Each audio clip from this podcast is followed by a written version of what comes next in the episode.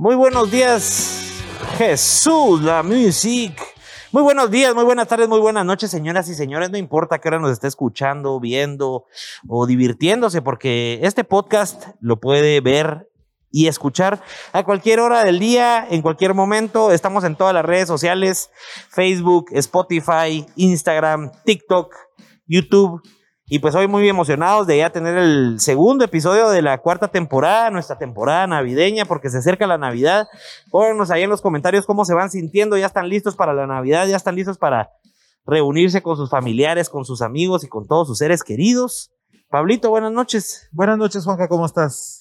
Todo bien, aquí viendo que hoy, hoy tenemos dos invitados, entonces a Richie lo, lo mandamos tras bambalinas, a que nos apoye hoy con todo el tema de, de, de la transmisión, con que haga el switching, con que veamos ahí de que ponga bien las cámaras, así que si ustedes ven errorcitos y todo hoy, pues Richie va a ser el responsable.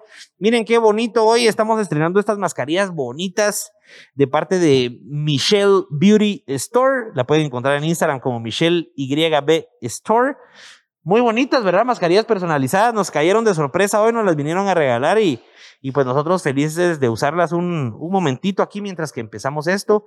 Y les tenemos una, una gran sorpresa, pero se las voy a decir un poco más adelante cuando ya hayan más televidentes por aquí. Hoy, pues dos invitados súper especiales. Hoy tenemos a, a, dos boxeadores profesionales 100% chapines, uno de Petén y uno de Quetzaltenango. Los vamos a tener acá. Vamos a ver si nos vamos a tener que poner los guantes aquí para, para amortiguar esos derechazos. Va a estar bien interesante. Vamos a hablar acerca de pelear o fracasar, ¿verdad? Y un poco en el contexto del boxing, obviamente. ¿Qué se necesita ¿Qué mentalidad se necesita tener cuando uno fracasa? En el trabajo, en la vida, en el amor, en la, en la parte económica. ¿Qué? ¿Qué, qué actitudes tenemos que tomar para, para salir adelante? ¿Cómo, ¿Cómo ves el episodio de hoy, Pablo? ¿Te entusiasma? ¿Qué, qué, ¿Cómo lo sentís? Lo, lo interesante y, y, y, más porque pues, es un deporte que aquí en Guate no, no, no se sigue y me entusiasma la idea de que podamos ser parte de y al mismo tiempo eh, apoyar a, a, este deporte en Guatemala, que me voy a quitar la mascarilla igual que vos. ya no aguantas, eh, ahí está, se oye mejor. Virgo. Eh, y eso, conocer un poquito el deporte y que la gente pueda conocer el deporte y, y, y estamos hablando ya de categoría internacional. Sí, otro nivel, otro nivel. Otro nivel y no lo, o sea, no lo vemos eh, día a día, ¿va? No, no, no, ni, no, ni no, no, no, lo conocemos, la gente no se entera de lo que, de lo que están haciendo estos campeones. Yo, ni, yo ni sabía que había box aquí en Guatemala, solo para decirte eso. Pues, a ese nivel. A ese nivel. Sí, va a estar interesantísimo porque de veras estos, estos boxeadores que les traemos hoy al set son profesionales, han ganado medallas de oro, títulos internacionales, van con todo, van con todo.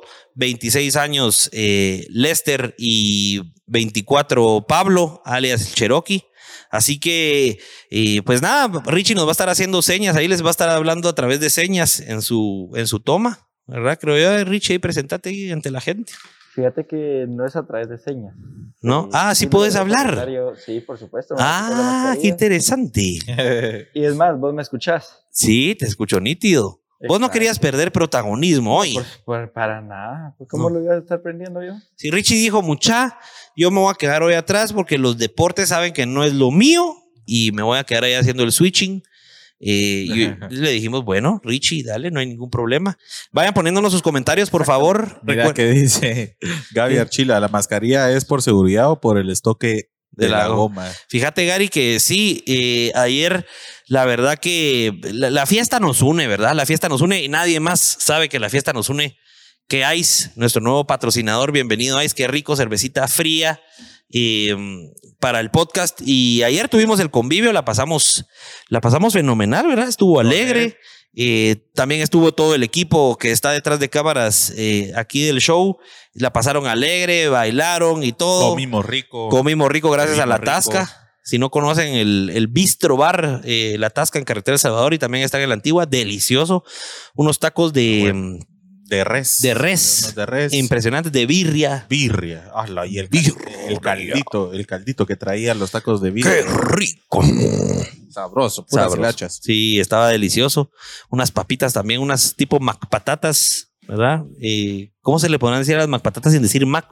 Increíble cómo llegaron. Patatas. Unas patatas, unas patatas deliciosas. Y pues obviamente cervecita ice para todos. Eh, la pasamos muy alegre y no, no estamos Diego, nos medimos, ¿verdad? Nosotros somos muchachos responsables, nos teníamos que levantar temprano hoy, tendríamos que estar aquí activos para, para el podcast. Así que, eh, bueno, sin más preámbulo, creo que vamos a, a, a entrar con el con los videos de nuestros invitados y los pasamos adelante. Producción. Sin pelos en la lengua. Bienvenidos al podcast donde se hablan las cosas tal y como son, sin adornos y sin tanta babosada. ¿Sos feliz? ¿Te gusta tu trabajo? ¿Te han considerado un Pélex? Acá nos encantan los invitados Pélex, que se dedican a ganarse la vida haciendo lo que les gusta, porque ahí, ahí está la clave. Arre pues. Bueno, ya tenemos en set a nuestros boxeadores profesionales y no quiero cederles la palabra ni presentarlos sin antes mencionar a nuestros patrocinadores de hoy, AM Staff, por este increíble set. La verdad que se lucieron para esta temporada navideña se tomaron en serio que les dijimos, eh, mucha, queremos de veras que se sienta un ambiente navideño, que se vea bonito, que se vea acogedor. A nuestros invitados, a todos, hasta el momento les ha gustado. ¿Les gustó mucho? ¿Les gustó el set? Sí, sí. sí está bien se, se, siente, se siente acogedor. Sí, bastante. Sí. Buenísimo. Solo recuerden mucho aquí, pegadito el micrófono. Si no, la gente ya empieza a escribir, no escucho, no escucho. Que producción, que no sé qué. Ahí te lo puedes acomodar vos, Pablo. Ahí lo puedes levantar y todo. Ahí, eso, eso mero. Eh, también agradecer a eh, TM Promotions, que esa siempre la dice Richie, entonces no la tenía, eh, no la tenía seteada en mi mente. Richie, Échasela ahí. Es TM Creations. Ah, la puta Juan siempre le cambias de nombre. TM Creations por nuestros Yetis que nos mantienen nuestra bebida fría. TM Creations. Si quieren Yetis ahorita para mantener su chocolatito navideño caliente y todo, pues qué mejor que un Yeti. A estos muchachos no se les va ni el calor ni el frío. Así que gracias a TM Creations. También gracias a Identidad por nuestras gorritas. Identidad desde la primera temporada nos viene patrocinando. Ayer también estuvieron en el, en el convivio, la estuvieron gozando. Se vinieron desde Shela, muchachos son de Shela. Y se vinieron desde, desde allá para estar en el convivio, se la Varios gozaron. se ¿va? vinieron de afuera, mano. Se vinieron de afuera, Solo ¿verdad? para el convivio, sí. Sí, también eh, Natanael, Natanael y su hermano, que son los de Déboras Miels, la mielecita que más tarde les vamos a dar a nuestros invitados. Cofitenango. Cofitenango también. Eh, pues sí, llegaron varios, llegaron nuestros invitados, Juan Pablo Amado, llegó Sunday Fonday. Viaja con nosotros. Viaja con nosotros, así que estuvo alegre. Ahí vamos a presentarles mañana o pasado mañana el, el blog de lo que fue el convivio para que puedan ver qué sucedió y qué no sucedió también. Y pues nada, gracias a nuestros patrocinadores. Y Dorada Ice. Dorada Ice, por supuesto, que ya los había mencionado, pero ¿por qué no mencionarlos? La fiesta nos une, señores, sobre todo eh, en, en, esta época eh, de fiesta de algarabía y de unión. Así que la fiesta nos une. Tómese una Dorada Ice, que qué sabroso. Ya nos van a empezar a poner ahí, eh, que qué rico, que se les antoja una chela. Pues sí, mucha. La verdad que está delicioso. Y, y pues nada, Pónganla ahí sin pena, mucha. Dele, sí, sí, sí, no hay problema. ¿Querés que la pongamos? Eh, esa la tenemos en digital, si quieres la podemos poner ahí para que. o querés, o querés, porque no la vas a tener todo el tiempo ahí, va. No, no, sí. Un ratito, un ratito yo. Se van turnando ahí. No, cuando hablen de las peleas la pueden enseñar y contarle a la Mara ya de cuál va a ser tu gran pelea. Pero bueno, empecemos para que los que no conocen, aquí tenemos a Don Lester y allá tenemos a Pablo alias Cherokee, boxeadores profesionales. ¿Qué tal? Muchas buenas noches, ¿cómo están? Todo bien, gracias por la invitación. Primero Sí. que nada. Gracias Sí. por tomarse el tiempo de invitarnos y aquí estamos para darle. No, hombre, qué alegre, qué alegre. Pero no nos reata, va. No, no, no. Solo para hablar, va. Pero si quieren también.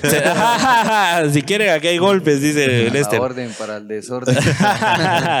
Qué buena onda, muchas gracias a ustedes por venir. La verdad que, y como con todos los invitados, nos toca investigarlos un poquito para, para, para platicar y no perdernos en la historia. Y qué increíble saber que ustedes han logrado un montón para poner el nombre de Guate y el nombre del boxeo de, de Guate en alto. Eh, entiendo que son unos campeonazos. Ya vamos a adentrarnos más a- al tema de títulos y que han ganado y qué han tenido que hacer para lograrlo. Pero si quieres empecemos con Pablo Cherokee. Contanos un poquito quién sos, cuántos años tenés, de dónde sos. Entiendo que sos puro quetzalteco. Entonces es. contale un poco a la gente para que, para que conozcan. Víctor, este, pues como ya se los había dicho, muchas gracias por la invitación. Y gracias por esta en- entrevista. Mi nombre es Pablo Macario. Yo nací el 20 de octubre de 1997 Eh, soy del departamento de Quetzaltenango, orgullosamente super chivo. Eso. Eh, sacrificios como pues dejar mi departamento y venirme a la ciudad capital eh, fueron uno de muchos para seguir mi carrera, mi carrera como boxeador profesional. Hice cuatro años boxeo amateur, en las cuales me destaqué como campeón nacional, campeón regional, campeón departamental. Eh, y luego pues di el segundo paso, que sería eh, aventarme al boxeo profesional. Empecé a migrar al sureste de México, en el estado de Chiapas, Quintana Roo, Tabasco. Eh, de ahí fui picando piedra para poder rankearme eh, a nivel mundial y ser pues un retador al cinturón plata del Consejo Mundial de Boxeo, eh, las cuales disputé por primera vez en febrero del 2019 y luego se pactó, lamentablemente no nos fue bien ahí, pero se pactó una revancha y se llevó a cabo el 14 de septiembre también del mismo año y lo ganamos acá en el país. Qué nave. Hice un par de defensas. El pasado mes de junio lo expuse en México. eh, lamentablemente no estuvo el resultado a nuestro favor. Bastante favoritismo por parte del lado mexicano. Y ahorita se, se va a llevar a cabo la revancha. Va a ser el 10, el 10 de, de diciembre de este mes. Contale ahí a la gente dónde van a poder verte para esa revancha. Eh, esperando pues de que esa cartelera eh, eh, puedan asistir a verla o, o, pues estén pasando así que lo mejor de sus, de sus buenos deseos por medio de las redes o donde se vaya a estar transmitiendo. Va a ser el 10 de diciembre y va a ser acá en Guatemala. Excelente. Ex- Ya te traías estudiado ese Eh, eh, speech. Eso te iba a preguntar cuántas veces has dado ese speech. de memoria. ya te lo traes de memoria, ¿va? Toda la información. Más o menos, más o menos. Y solo ponete un poquito el micrófono más orientado hacia vos. Así, Ah, mira. Ah, Eso, ahí, cabal. Ahí Ya. se te escucha nítido. Ya. Entonces, el 10 de diciembre te peleas. eh, la, ahorita peleas el título o lo defendés. ¿Cómo funciona eso? Bueno, eh, yo lo expuse. Bueno, ya había def- eh, hecho un par de defensas anteriormente y en el pasado mes de junio, julio, yo expuse el cinturón, o sea, yo lo tenía a mi nombre. Ok. Eh, físicamente aún lo, lo poseo, pero es el nombre el que se pierde. ah, ok. Entonces, en junio, por ahí, este, yo fui a México, al estado de Chiapas, en Tuxtla Gutiérrez. Ahí expusimos el cinturón con Panterita Mandujano, así se llama el otro boxeador. Eh, te digo, no hubieron buenos resultados eh, a nuestro favor. Y pues dejamos el renombre ahí. El cinturón, pues lo tengo ahí en mi casa. Cada quien se queda su cinturón y lo que va cambiando es el nombre. Entonces ya el nuevo campeón eh, ya debe de mandar a pedir el cinturón que le corresponde. Eh, se pactó una revancha, eh, la cual se va a llevar a cabo el 10 de diciembre, ya el próximo viernes. Eh, aún la sede no la tenemos clara, tampoco tenemos claro si va a ser a puerta cerrada o con público, pero es- lo que sí sé decir es de que pues la van a transmitir. eh, ¿En dónde? personas como Claro Sport, Ujú. Claro Qué Sport nave. la va a transmitir no solo a Guatemala, a nivel Centroamérica y también por la promotora Apex Boxing. Ahí también pueden ustedes encontrar la pelea, va a estar eh, con la mejor transmisión y pues esperando, pues primeramente en Dios que hayan resultados positivos para el país, ¿verdad? Y ese Qué buenísimo. pues desde ya dedicándoselo al país y a mi familia, he estado entrenando el doble, hubieron eh, muchas contras que tuvimos el día que expusimos el cinturón, perdimos el nombre, como les había dicho, Ajá. pero ahorita venimos con todo a recuperar lo que nos pertenece. Qué excelente. Vas con toda la actitud. Así es. No, y gracias a Apex Boxing porque, pues, aparte de ser promotora de box aquí en Guate, también tienen un gimnasio para todos los que les llame la atención. Busquen ahí en Instagram Apex Boxing, eh, puchica, se me fue guion abajo, eh, Guión bajo. guion bajo eh, GT, guion Apex Boxing guion bajo GT. Si les interesa el boxing, vayan a buscar el gimnasio ahí en Instagram y les escriben y seguramente los pueden apoyar y guiar con todo el Y bueno, vamos a pasar un ratito a Lester. ¿Quién es Lester? Eh, ¿De dónde venís, Lester? ¿Dónde naciste? Contanos un poquito. Fíjate, Jorge, que en realidad yo nací en Melchor de, Mes- en Melchor de Mencos. Ok, solo pegate un poquito aquí, perdón. Nací en Melchor de Mencos, eh, soy de Petén, que mi sangre, todo, ahí sí que le pertenece a Petén. Ok. Eh, después de haber nacido, eh, mi papá y mi mamá pues ya me llevaron a su casa, ¿no? Allá a San Benito, Petén. Ah, ok. Así que en mi DPI aparece que soy nacido en Melchor. Sí, pues, de frontera. Pero en realidad soy de San Benito, Petén. Ah, Y a veces eh, como que la gente... eh, pero si él es de Melchor, ¿por qué entonces lo, lo están apoyando en San Benito, no? Si él es de aquí y todo. Pero bueno, solo eso, solo esa parte de mi vida que... O sea, sí tenés mucha fanaticada en, en- en Melchor.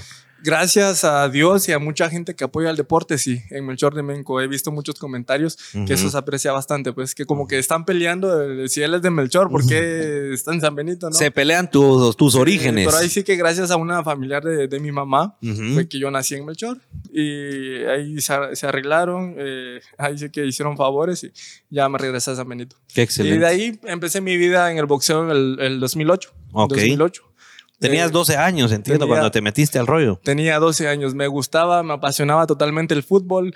Ahora igual me gusta, me apasiona, pero ya no lo practico, ya no puedo jugar, la verdad. Ajá. Pero desde ese entonces eh, inicié en el boxeo. Ok. y gracias a Dios ahí he ido haciendo mi carrera, estuve en boxeo eh, amateur Ok. hasta el 2000, del 2018, hasta, del 2008 hasta el 2018. 10 luego- años como el- amateur. Ya eh, luego el 2000... eh, el 19. 2019 ya hice mi debut como boxeador profesional. Era algo que, que quería hacer desde el 2012. Imagínate, en el 2012 tuve un resultado que, que me abrió muchas puertas. Ok. ¿Qué ganaste en el 2012? Gané el... Quedé segundo lugar a nivel mundial juvenil. Haciendo... eh, obteniendo la... Ahí sí que la primera medalla eh, de talla mundial en boxeo. Sí, pues. Y gracias a ese resultado me hablaron muchas personas, muchos promotores, eh, me hablaron de, de Algeria, Ujú. de Estados Unidos, Panamá, Nicaragua y así otro, de, eh, de otros países. Y entonces me metieron la idea del querer ser boxeador profesional Sí, y pues. gracias a Dios se me dio la oportunidad hasta el 2019. O sea, vos no te lo planteabas hasta que llegaron a planteártelo promotoras o gente que ya estaba metida en el rollo del box. Sí, la verdad. Sí lo miraba, sí lo miraba, pero no era como una de mis metas luego del boxeo amateur o en cualquier momento tomar la decisión y saltar al profesional. Pero entonces me fueron, eh, me dieron muchas ideas, muchas ideas y entonces ya, ya, nació, ya nació con más ganas el querer ser profesional y gracias a Dios, pues hoy en día llevamos 10 peleas profesionales. 10 peleas. Entiendo, solo espérate que me recuperen un poco el audio aquí porque no me escucho. Ahora sí, ahora eso, eso, Richie. Muy bien. Ahí, Richie, enfócate que estás ahí arreglando esos problemas de audio para que la gente vea quién es el. Eso. No te entendía tus señas, si era subirle o bajar. Era como está abajo, subile. Gran pollo, ya ¿Cómo? que ¿Cómo? malísimo. Bueno, Lester, y entonces a los 12 años, ¿cómo un niño de 12 años se da cuenta que quiere pelear? ¿Te, te gustaba darte penca en el colegio? ¿Cómo funcionó ahí la cosa? De hecho, era bien tranquilo. Hasta el día de hoy sigo siendo alguien... No es, que andes, no es que andes viendo con quién te peleas, No, pues, para nada, para nada. Sí, siempre, toda mi vida he sido tranquilo. Gracias a Dios, ahí sí, por los valores de mi, de mi mamá y de mi papá, siempre toda mi vida he sido tranquilo. Y solo lo, lo empecé a practicar como un juego. Sí, pues. Como un juego, ya un año, dos, tres años, imagínate. Ya como que las personas que estaban en selección en ese momento, que yo lo- los admiraba y los sigo admirando, pues miraba como que mis, mis héroes, mi Ujú, inspiración en ese momento, ¿no? A esos chavos. Y tenía entendido que salían del país, iban a competir a, otro, a, a otros países. Y fue algo totalmente sensacional porque algo que empezó como un juego se convirtió... Pero te referís a un juego que te gustaba ponerte unos guantes y jugar a las peleitas con, con tus amigos, primos, hermanos, o como, Lo empecé como un hobby. como un hobby game. Como un juego, nunca dije me voy a meter al boxeo porque quiero tener resultados, porque quiero, quiero representar a Guatemala, quiero representar a Petén, quiero representar a mi No, o sea, me entré. Ajá. Creo que me ¿A- llamó a la atención. Al, al box. Pero, pero ¿qué? Había un gimnasio. Contanos así con detalles porque Ah. la Mara no tiene ni idea. Ah, está porque bueno, mi, pregunta, mi pregunta es ¿En qué cómo un niño de 12 años se pone a ver box. Porque eso no pasa. Y más Los aquí en niños Guate, aquí en pues. Guate vemos Ajá. fútbol. Ajá. Sí, ¿verdad? Y No. de afuera, ni siquiera el de Guate, el de España. Y te digo que antes de empezar el boxeo, como yo era futbolista, Ujú. uno de mis sueños y uno de mis logros y una de mis metas era llegar a jugar en la selección de Guatemala. Ah, ok. Entonces, eh, y también eh, en ese entonces mi hermano era muy pilas para jugar fútbol y él es Sí. mayor que yo y dije, cuando sea grande quiero jugar en el mismo equipo con mi hermano. Ah, ok. Y si Dios quiere, vamos a jugar en la selección. Entró el boxeo y cambió totalmente eso. Ahí ya cambió Y, tu. y empecé eh, igual en San Benito Petén, en mi barrio, barrio Candelaria, en una escuelita que entonces llegó un entrenador que gracias a un primo, que es mi vecino primo, gracias. Ahí empezó él- todo. Él me dijo, mira, va a venir un entrenador, ¿quieres entrenar boxeo aquí en la escuelita del barrio Candelaria? Yo, boxeo. Ajá. Solo lo he visto en la tele, pero está bien. Ajá. Entonces, ese fue mi primer día y eran, Ah, eran eh, fines de semana nada más, sábado Sí, y pues. domingo. Y entonces el primer día entrené, el segundo día el profe ya nos puso los guantes, me dieron una cumbia hasta por debajo de la lengua, eso sí. Ajá, ajá. Y de ahí. Ahí- ahí partió todo. empezó la historia. O sea, tus papás no tenías familiares que hubieran hecho box ni nada relacionado al box antes que eso. O sea, tenías referencias o a tu papá, por ejemplo, le gustaba el box y vos ya tenías una idea de qué era porque estabas bien güiro, pues 12 años. Bastante, pero no. El único familiar que, que yo tengo entendido que practi- practicó boxeo fue Jimmy, este primo que me dijo que, Ya. Ah, que ya. sí quería entrenar boxeo, pero de ahí mi papá siempre ha sido muy pilas en toda su vida y a él lo que le gustaba es, eh, el tiro. Sí, De pues. hecho, casada de venado y muy pilas para todo eso. Sí, pues era bueno para tirar. Sí, pero Ok. familiares eh, que tengo entendido que no, que Sí, no pues. practicaron un deporte así de, de boxeo. ¿Y en qué momento llega un entrenador de box a meterse a una escuelita de Candelaria, de San Benito, de Petén? O sea, ¿en qué momento sucede eso? ¿O era que el maestro de física que también sabía de box y dijo aquí aprovecho y a ver quién quiere? ¿Cómo pasa eso? No, en la escuelita no- normalmente los entrenadores eh, no solo hacían solo correr, eh, fútbol, Ajá. un poco de ejercicio de fuerza, planchas, abdo- abdomen y esas cosas, pero no, este entrenador sí llegó, Hugo René Quilcán, eh, Ok. eh, llegó, eh, hicimos el primer entrenamiento, luego ya un par de meses, el 2008, ya él eh, dijo, mira, te quiero dar una oportunidad de beca a Ok. un programa que se llama así Deportes, donde hay muchos deportes concentrados en un solo lugar, que era Ah, un complejo en Izabal, Ah, ok. en, en Santo, Santo Tomás. Ujú. Y entonces este entrenador tengo que, dijo, tengo que hablar con tus papás primeros porque no te puedo mandar solo así. ¿no? Y entonces yo estaba muy nervioso. Ajá. Estaba muy nervioso sí, porque, porque era irte a vivir a Izabal era irme para, para salirme de mi casa, Ajá. como lo hizo a los 12 como- años. ajá, a los 12 años. Y estaba Pablo. pues, o sea, ajá. Pero yo sí me quería ir. Yo sí me quería ir.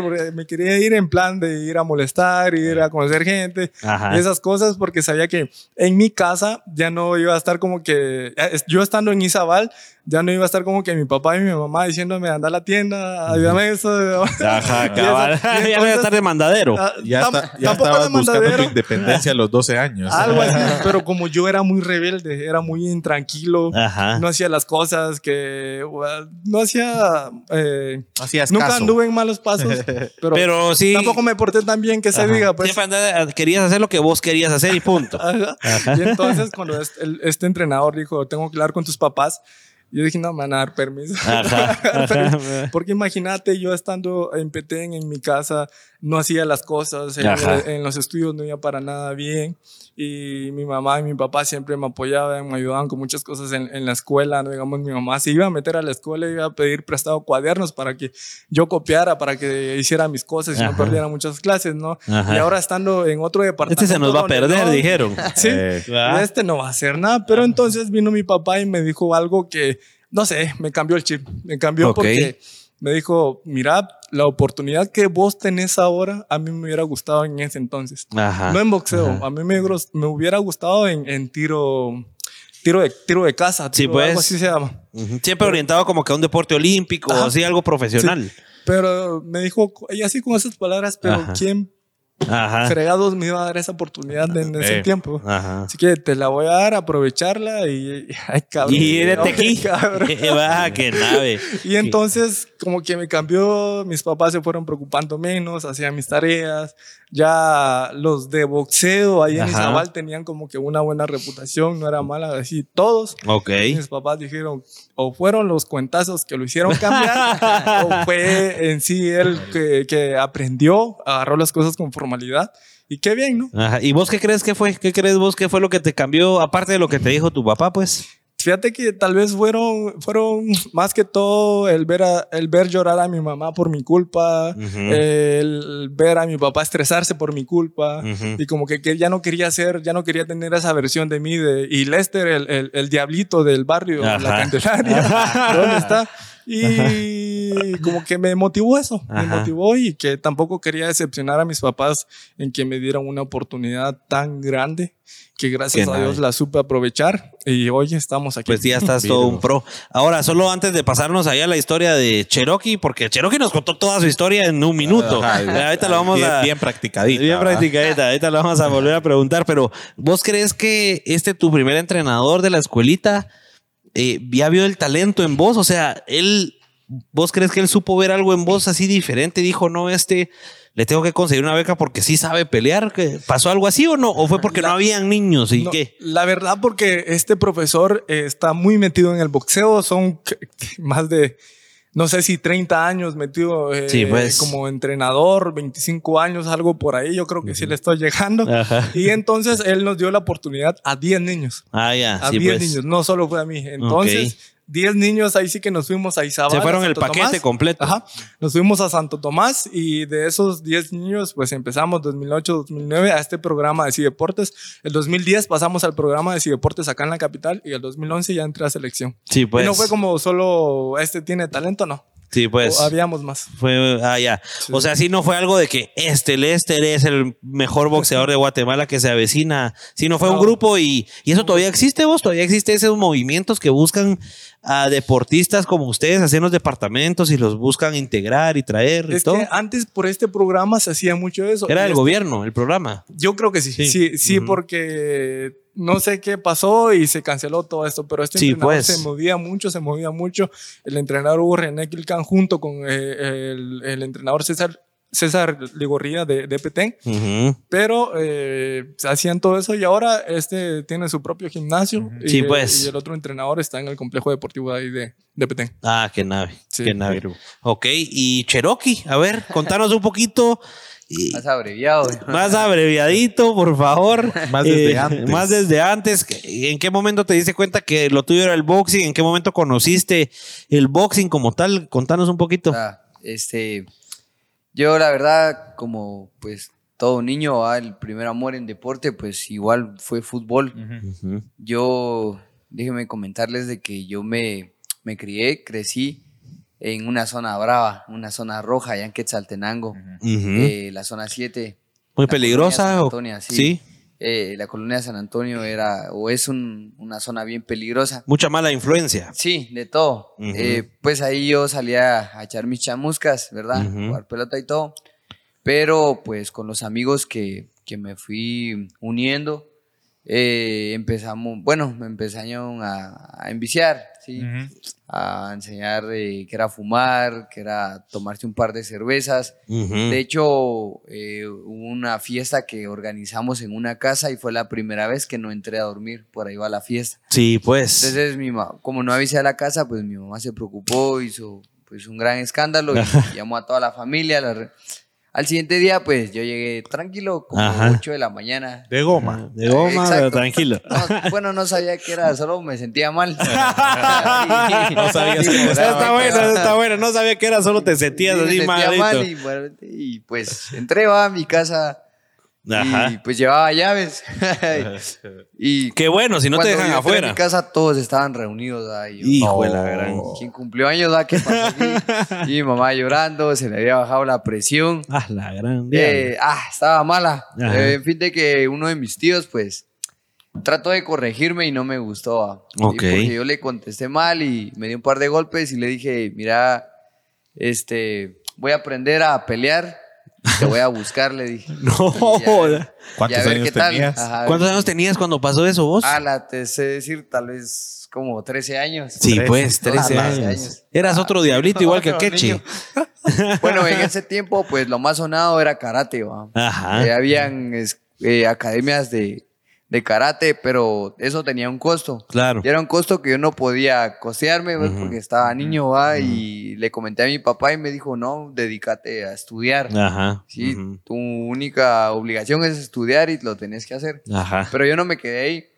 Entonces yo pasaba por el estadio porque ahí también había unas canchas de Papi Food, Ok. la cual yo también yo, bueno, estuve yendo a participar en unos torneos que hicieron, pero yo... Si eras buen futbolista, si era, sí te, sí te Sí, gustaba y todo. Ajá, me Sí, pues. gustaba jugar, ¿va? Ajá. Eh, pero me di cuenta que en, en, en ese área de Papi Fútbol había como que un, un cuartito, Ajá. un cuarto grande donde salían bastantes chavos eh, con vendas, salían, a correr, eh, salían corriendo alrededor del estadio. Ajá. Me llamó la atención. Eh, sin embargo, no tuve el valor de ir a preguntar qué era. Ajá. Después yo seguía viendo, eh, bueno, cada vez que iba a jugar. Te dabas cuenta que estaba pasando Sí, algo ahí. hasta que una vez, pues me armé el valor y entré. Déjame, y te soy honesto, la primera vez que yo fui a pedir información, vi a un chavo, pues que era vecino, pero era muy creído. Ajá. Y lo vi con las vendas así, Salsón. exaltado, hasta hinchaba el pecho y Ajá. va, no te metas conmigo porque mira lo que hago. Ajá, ajá. Me chivié, la verdad, me chivié y... Sí, te, y sentiste opacado ahí. Y, y dije, no, mi madre, es- aunque él esté ahí, yo tengo que aprender a, a pelear. Ajá. Entonces yo llegué, hablé, hablé con el entrenador eh, Milton Tisol en ese tiempo, pues hasta la fecha continúa. El gimnasio se llama Torbellino Negro y yo le dije, ¿qué tal? Necesito información, quiero aprender a pelear. La verdad no tenía claro que era solo boxeo, según yo era como kickboxing o algo así, ¿verdad? Ajá. Sí, pues. Eh, y él me dijo, eh, ¿por qué lo querés hacer? Me dijo, "Ah, no sé, quiero disciplinarme y aprender a Tengo un defenderme". tío ahí. Nunca Tengo un tío ahí que tengo "Mira, que penquear". Tengo una cuenta pendiente.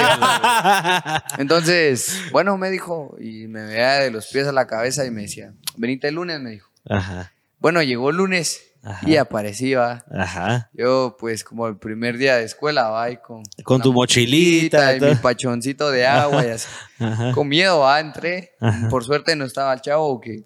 ¿Y ya se llevaban mal con ese chavo o algo? ¿O no? Eh, Solo era el creído no, del grupo. Yo nunca tuve nada en contra de él, pero él en la colonia era así agrandado. Ah, ya. Por lo que ¿Tu misma edad? ¿Tu misma edad o Nadie más se metía con él o a nadie lo molestaba. Sí, Era más grande que vos. ¿Cuántos Sí, tenías? ¿Vos seguías sí. teniendo 13, 14 Sí, ahí? como 13 años. Sí, él pues. tenía 15, 16 años.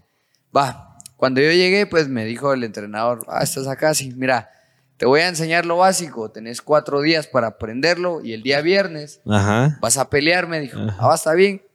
Me puso frente al espejo, pues me enseñó a pararme, a lanzar el 1-2. Ajá, el famoso 1-2. clásico. ¿Ya habías peleado antes, callejeramente Sí, sí. hablando? Como te digo, ahí en, en la zona brava Sí, pues. siempre era de pegar, pero era como a lo que cayera, ¿va? sí, sí, sí. Pero era así, eran peleas de, de- pero, pero porque se les gustaba ahí hacer Sí, peleitas. con niños de nuestra edad. Sí, pues. Era porque los partidos se calentaban. Ah, ellos ya, no pagaban la apuesta, que era la apuesta una coquita. Ajá, sí, pues. Sortrix. Ajá. No pagaban la apuesta y siempre salía uno bravo y yo siempre me ponía también. Yo era peleonero. Vos eras brincón, Yo vos eras era- brincón. sí, tal vez no brincón, pero era peleonero. Ajá. Siempre Ajá. defendía a mis primos. Sí, pues. O si molestaban a algún amigo, yo me metía ahí a, a Mm. defender. Ajá. Y no importaba el resultado. A veces, la mayoría te sé decir que me fue bien. Ganabas, ganabas.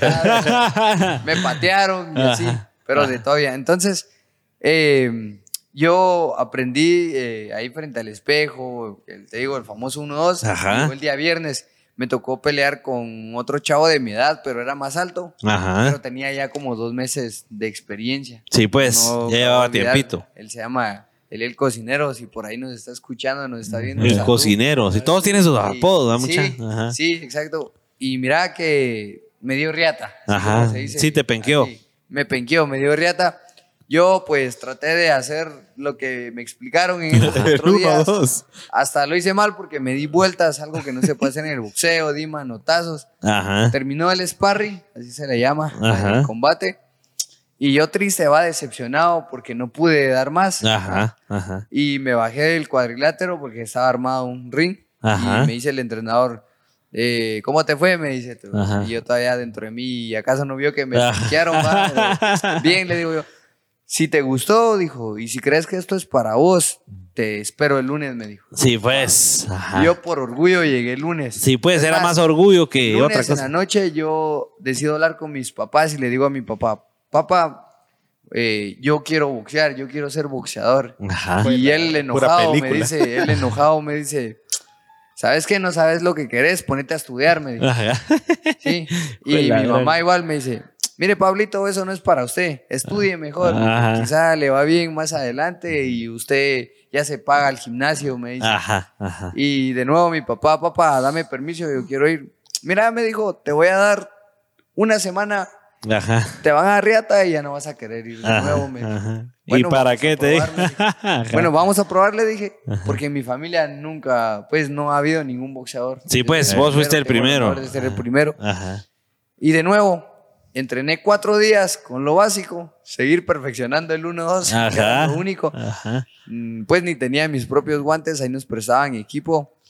Y me pusieron al mismo chavo en la Ajá. segunda semana y que doy la sorpresa y le doy riata a ese chavo. Le da llevaba- reata vos. Sí, ya llevaba, pues ya iba por su segunda semana. Sí, pues. Y dos semanas.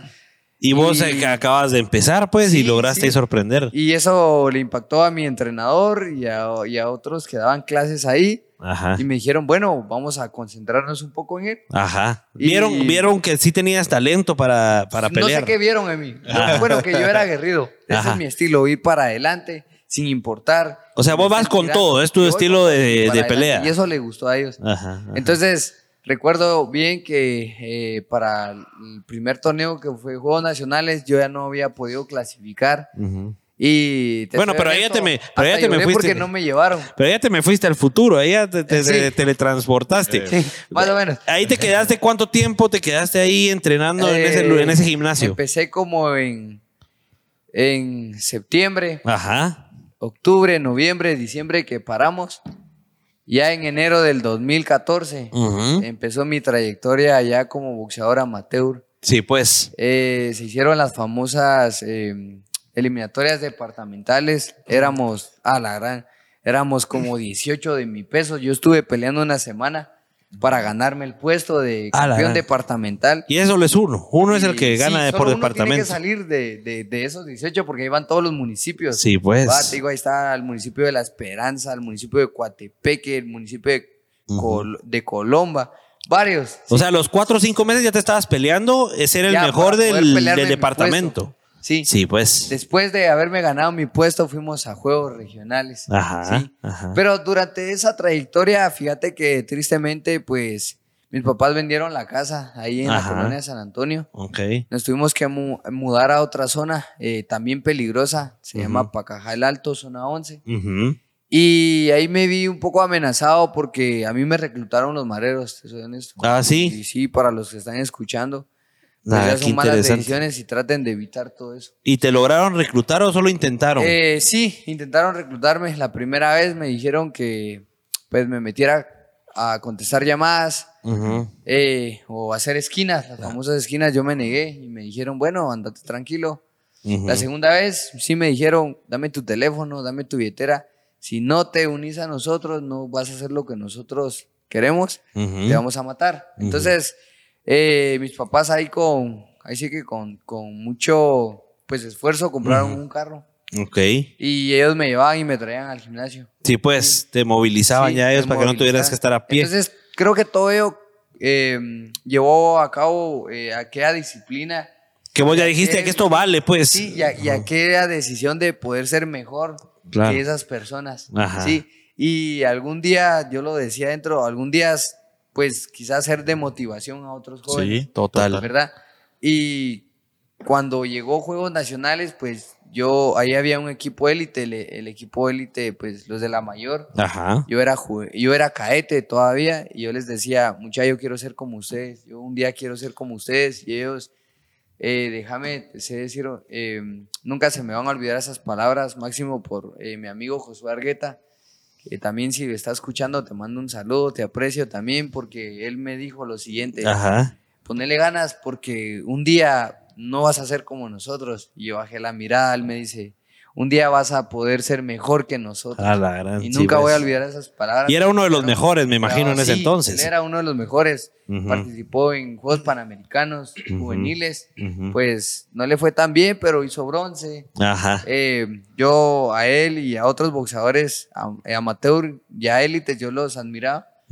Eh, me discipliné Sí, tenía una mi rutina de salir a correr. Por eso es de que nosotros los quetzaltecos, los superchivos, nos eh, caracterizamos por tener bastante, Bastante. resistencia. Sí, pues. Entonces nosotros salimos a correr, tenemos bastante condición física, entonces pues Quetzaltenango siempre ha sido el departamento fuerte que le ha hecho ganas a la capital Sí, pues. y a la selección nacional, por Ajá. eso es de que nos invitan. Ah, qué nave. Eh, gracias a Dios, pues en el 2014 fue mi año de oro, así lo llamo. ok.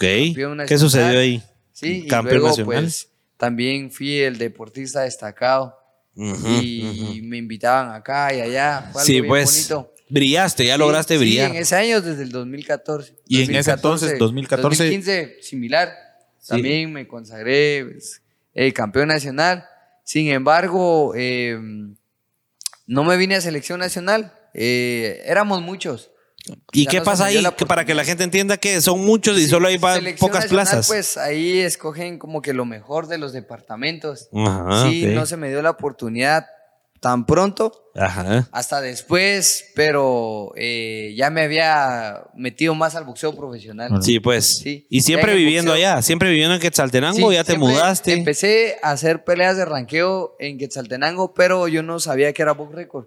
Ajá. Entonces yo no tenía box record, estaba peleando como que de gratis porque no estabas haciendo ningún peleas puntaje profesional. no estaban punteando. Ajá, ajá. Después ya migro a la capital, voy de la mano con el entrenador Héctor Arriola, por Ujú. parte de unos gimnasios de boxeo, y él este, sabe un poco más sobre el tema Ok. y me acompaña, empezamos a abrir brecha en el boxeo profesional para nuestro país, por Tuxtla Gutiérrez, luego por Quintana Roo, siempre en el sureste de México y se nos da... Ya te llevaron por todos lados. Sí. Pero eso fue después de que ya habías ganado títulos en el Sí, 2014-15. En, en el boxeo amateur. Sí, en los pues. cuatro años. Luego ya empezamos como lo de, con lo del boxeo profesional. Sí, Es pues. decir, pues eh, estuvo duro haberme venido a la capital, dejar a toda mi familia. Eso fue que en el 2015, 2016. Sí, por ahí, eh, por ahí por el, sí, 17. 17, tengo sí, pues. 24 años ya cumplidos. Sí, por ahí. O sea, vos te viniste solito. Yo me vine solo. Sí, pues, po- me- persiguiendo el gustó una box. nota que sacaron una vez en, la, en el diario. Ajá. Decía que pues me había, había dejado mi departamento con mis maletas llenas de ilusiones y sueños. Ajá. Porque la verdad yo me vine a la capital a buscar trabajo. Ah, de veras, o Sí, sea, no fue por el box. El, el destino, así le digo a todos, como que el destino ya estaba marcado. Ajá. Vas a seguir boxeando. O sea, vos veniste por chance, Por- pero por ahí trabajo. se alineó y vos te pusiste a ver dónde podías boxear. Sí, bueno, precisamente me ofrecieron trabajo en un gimnasio. Ah, sí, pues. Yo era como que refuerzo. Ajá. entrenador porque yo pues sabía del tema pero no sabía cómo exponerlo Ajá. ajá. y luego me dieron pues un plazo para entrenador y ahí me empecé a pulir como entrenador. Ah, qué excelente. Lo chilero de todo esto es de que yo podía dar clases Ajá. podía entrenar. Sí, pues. Fue como conocí a mi entrenador Héctor Arriola. Él pues para mí pues eh, el mejor que tenemos acá en el país. Ah, de veras. Sí. Qué Y él me ayudó, eh, ahí sí que en, en- en varios aspectos, en lo, en lo laboral, en lo económico. Yo ya tuve una, una mejor base, una base más sólida. Claro. Y ahí empezó de nuevo. algo la más profesional, pero pues. Más formal, sí, el boxeo profesional, porque la primer pelea que hicimos en Tuxtla Gutiérrez ya la subieron a Box Record. Sí, pues, tú ya estabas punteando. Así es, y tuve el honor de disputar el cinturón plata, el mismo que vamos a volver a pelear Ajá. en el estado de Quintana Roo, en las playas de Majahual. Una experiencia, mira, mi trayectoria fue bien, bien grande, ¿sí? Se fue Porque dando. Me costó acoplarme acá en el país. ¿sí? Claro. Mira como, y, y no me da pena decirlo, siempre lo he dicho, como pues las historias de otros campeones del mundo, pues yo vivía en el gimnasio, yo ahí dormía, ahí Ajá. comía, ahí estaba Ahí hacías todo, ahí te formaste. duro. Y luego pues ya me, mi situación pues económica mejoró Ujú. eh, y estoy acá. Y aquí estás parado. Ahora en este punto ya me consagré con el cinturón plata, ¿sí? Y ahora defenderlo. Y ahorita lo vamos a, a- a volver a pelear para que se quede acá en Guatemala. Excelente. Sí, así le digo a muchos jóvenes, va, que están en este medio del boxeo Ujú. o en otros deportes, muchachos, pónganle ganas porque yo sé que fue a dormir en un puente, yo, fue, yo sé que fue a dormir en un gimnasio Ajá. y como también eh, me fui abriendo brecha y pude dormir en un hotel cinco estrellas, el Gran Oasis, eso Ah, es en Cancún. qué nada. Estuve una semana ahí ¿Y cómo ahí te sentiste. Puchica? ¿Vos qué pensabas? ¿Qué sentías en ese momento? Ah, solo este, pues primeramente Dios y este deporte me las ha dado. Ajá. Sí, y Lester, no me dejará mentir, lugares donde ni te habías imaginado eh, Estar. o haber comido en buenos restaurantes, sí. Ujú. Yo me eché un atol en el Parque Central el día de Ajá. ayer y pum, el día de mañana estoy en, en un hotel cinco estrellas disfrutándome un buen platillo. Una cosa ¿verdad? increíble, pues. Sí, es, o sea, cómo te cambia, pero Claro. déjame decirte que la disciplina y la constancia sí son dos cosas muy importantes, pero también hay un, un- un dilema que dice, pues, la, perseveren la perseverancia o la constancia, la disciplina vence al talento. Ajá. Quizá ¿Y no me- crees que no- sí es yo no me cierto? siento talentoso, quizá Ok. pues sí le he echado ganas y disciplinado, tal vez no al 100 porque tenemos pues nuestras altas y bajas, Claro. pero tengo un sueño y hasta no cumplirlo y no regalarle al país, no me importa si hay más, porque ahorita hay más boxeadores. ¿sí? Ajá. Eh, si quizá otro boxeador da ese cinturón que necesita el país, pues alegre porque es, es eh, estamos peleando bajo la misma Sí, bandera. claro. Pero tengo que llegar ahí. No importa ser el segundo, el tercero, el cuarto, el último, pero yo quiero un cinturón a nivel mundial para que Guatemala siga sonando, ¿verdad? Ya con Lester, con otros boxeadores, pues empezamos a sonar más. Para que Porque puedan- En Guatemala decía un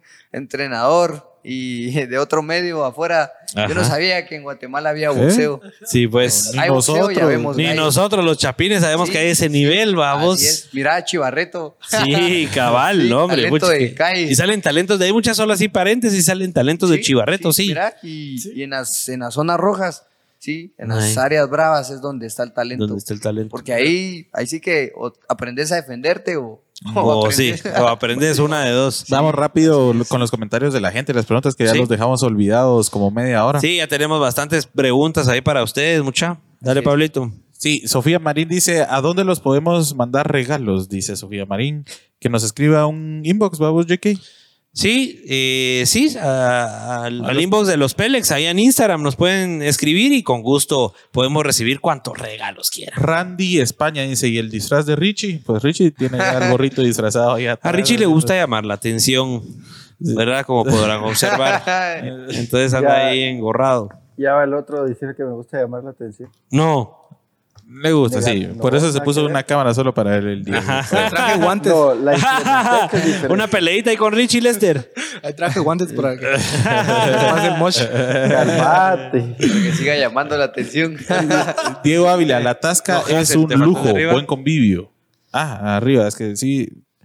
Hassel Reyes, saludos desde New Jersey, puchica, en Estados Unidos. Nos estamos viendo en Estados Unidos, mucha. Qué bueno, Qué ahí los público.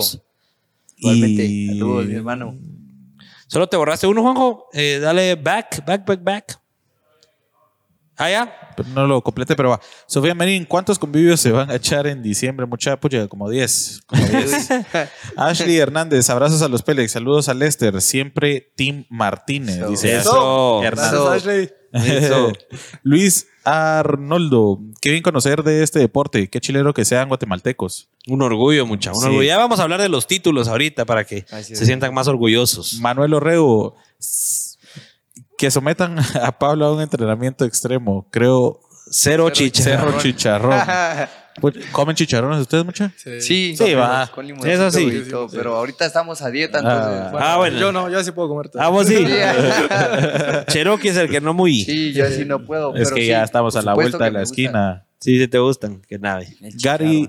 Gary Archila, ¿qué opinan del boxeador Neto Bran? Y esta es una de las preguntas que les teníamos nosotros. Sí, nos la ahorra, nos la ahorra Gary, Gary Archila, qué buena pregunta. ¿Qué opinan de Neto Brand que se puso con el tema del box y logró esa super pelea más vista que cualquier partido literal, del, literal. del equipo de Más vista nacional? que a nosotros. Sí, ajá, y que la selección y que no sé quién, y que no sé cuánto. Pues, ¿qué pilas? ¿Qué pilas que esté practicando? Ahí sí que este bendito y hermoso deporte que yo practico también, ¿no? Y que lo- ahí sí que lo dio a conocer a mucha gente. Lo dio a conocer a mucha gente. Muchos quizás lo, tomar, lo tomaron de. Ah, todos lo tomaron de, de burla, pero burla. De, de mi parte. Ajá. Pues fue como que bien visto, ¿no? Que Claro. hizo lo que fue a hacer. este, le mostró a mucha gente el- este bendito y hermoso deporte que yo practico. Ajá. Y que al final va mucho es, es entretenimiento. a Sí. vos, Sí. o sea, al final lo que ustedes van a hacer tanto un partido de fútbol o, un, o una pelea de box es un show. Es- Sí, sí. y, y entretener a la gente, y pues. es ah. diferente, sí. ¿Y vos qué pensás, Cherokee? Mira, la verdad, pues, este, ahí sí que todos tenemos esa oportunidad, todos tenemos derecho a. Eh, A mucha, mucha gente cri- lo criticó. Yo porque estuve viendo publicaciones, le estuvieron tirando. ¿Vieron la pelea en vivo? Eh, sí, bueno, yo la vi por, eh, por Facebook. Por redes no, no, no vi. pude ir. eh, Ah, pero sí la viste, sí la sí, en la mera sí la vi, sí la vi. Eh, la verdad que alegre y porque a pesar de la edad que tiene, él sueña con Ajá. seguir haciéndolo o, Ajá. O seguir o, o- o quizá pelear en una cartelera más grande, ¿verdad? Ajá, ajá. Sin embargo, mira, algo positivo de todo esto, que nos, aparte que nos dio a conocer el interés que despertó en la televisora Chapina, ¿verdad? Ajá, en medios de comunicación y puso mm, a la moda este O hermoso sea, despertó el, el como que El la- interés. el interés en el box, en el box de. Guate. Exacto. ¿verdad? Porque solo fútbol, solo fútbol, fútbol. No, ahora, si ustedes se dan cuenta, en algunos canales eh, están pasando ahora box los fines de semana. Sí, es algo pues. que no se hacía. O sea, Sí. encendías la tele el fin de semana, fútbol y fútbol y más fútbol. Ajá. No, ahora, pues para todas esas personas que, pues quizá por X y motivo no tienen cable, pues eh, llegan canales eh, gratuitos de acá del país, natos, y puedes echarte puedes, pues tú- una pelea de Ajá. boxeo, puedes dis- disfrutarte, entonces te interesa, ¿va? Porque algunos dicen, nada, ese deporte es muy violento, no, nada que ver. Entonces, Sí fue pues, beneficioso para el deporte. Sí, Sí, la verdad, pues yo, siento que, pues, quizá para algunos fue burla. eh, él hizo su mejor esfuerzo. Sí, no es fácil subirse a un ring. Quizá 100 personas criticaron que eh, estuvo mal, que hizo el ridículo, pero ahora me pregunto yo cuántas de esas críticas o cuántas de esas personas hubieran hecho lo que él hizo. Ajá, yo creo ajá. que nadie se hubiera puesto en los guantes Ah, y en los zapatos de esa persona. Y es lo mismo para con nosotros.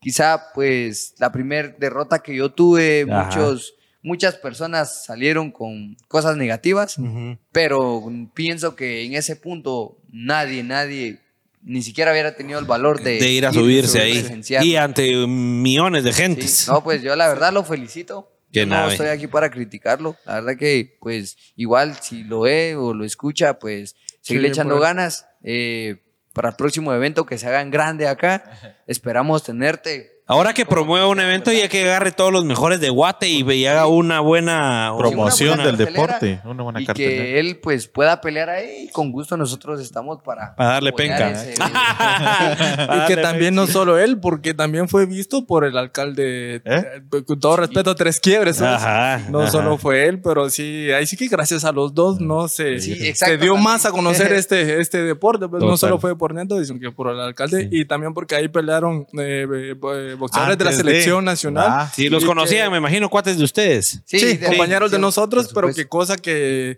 normalmente hacían una pequeña entrevista y tal vez llegaba a unas cuantas personas. Ajá, y entonces ajá. pelearon seis compañeros, creo que Sí. pelearon ahí. y ¿no? tuvieron buena audiencia, Y, por lo menos. ya, ya los empezaron a, a tomar en cuenta, ya les pusieron apodos Ah. y bien Ah, vistos por ¿Y ustedes por qué no de estuvieron? ¿Por qué no estuvieron ustedes ahí involucrados? Pues Yo- pregunta. Yo, la verdad, estábamos entrenando porque ya teníamos pelea en puerta. Ah, ya, Entonces sí, no pues. podíamos ir a por un corte o Sí. algo. Claro, Sí. total. Y mira, eh, regresando al tema, algo, algo que a mí me gustó bastante, que la pelea la hicieron por un buen beneficio, ¿verdad?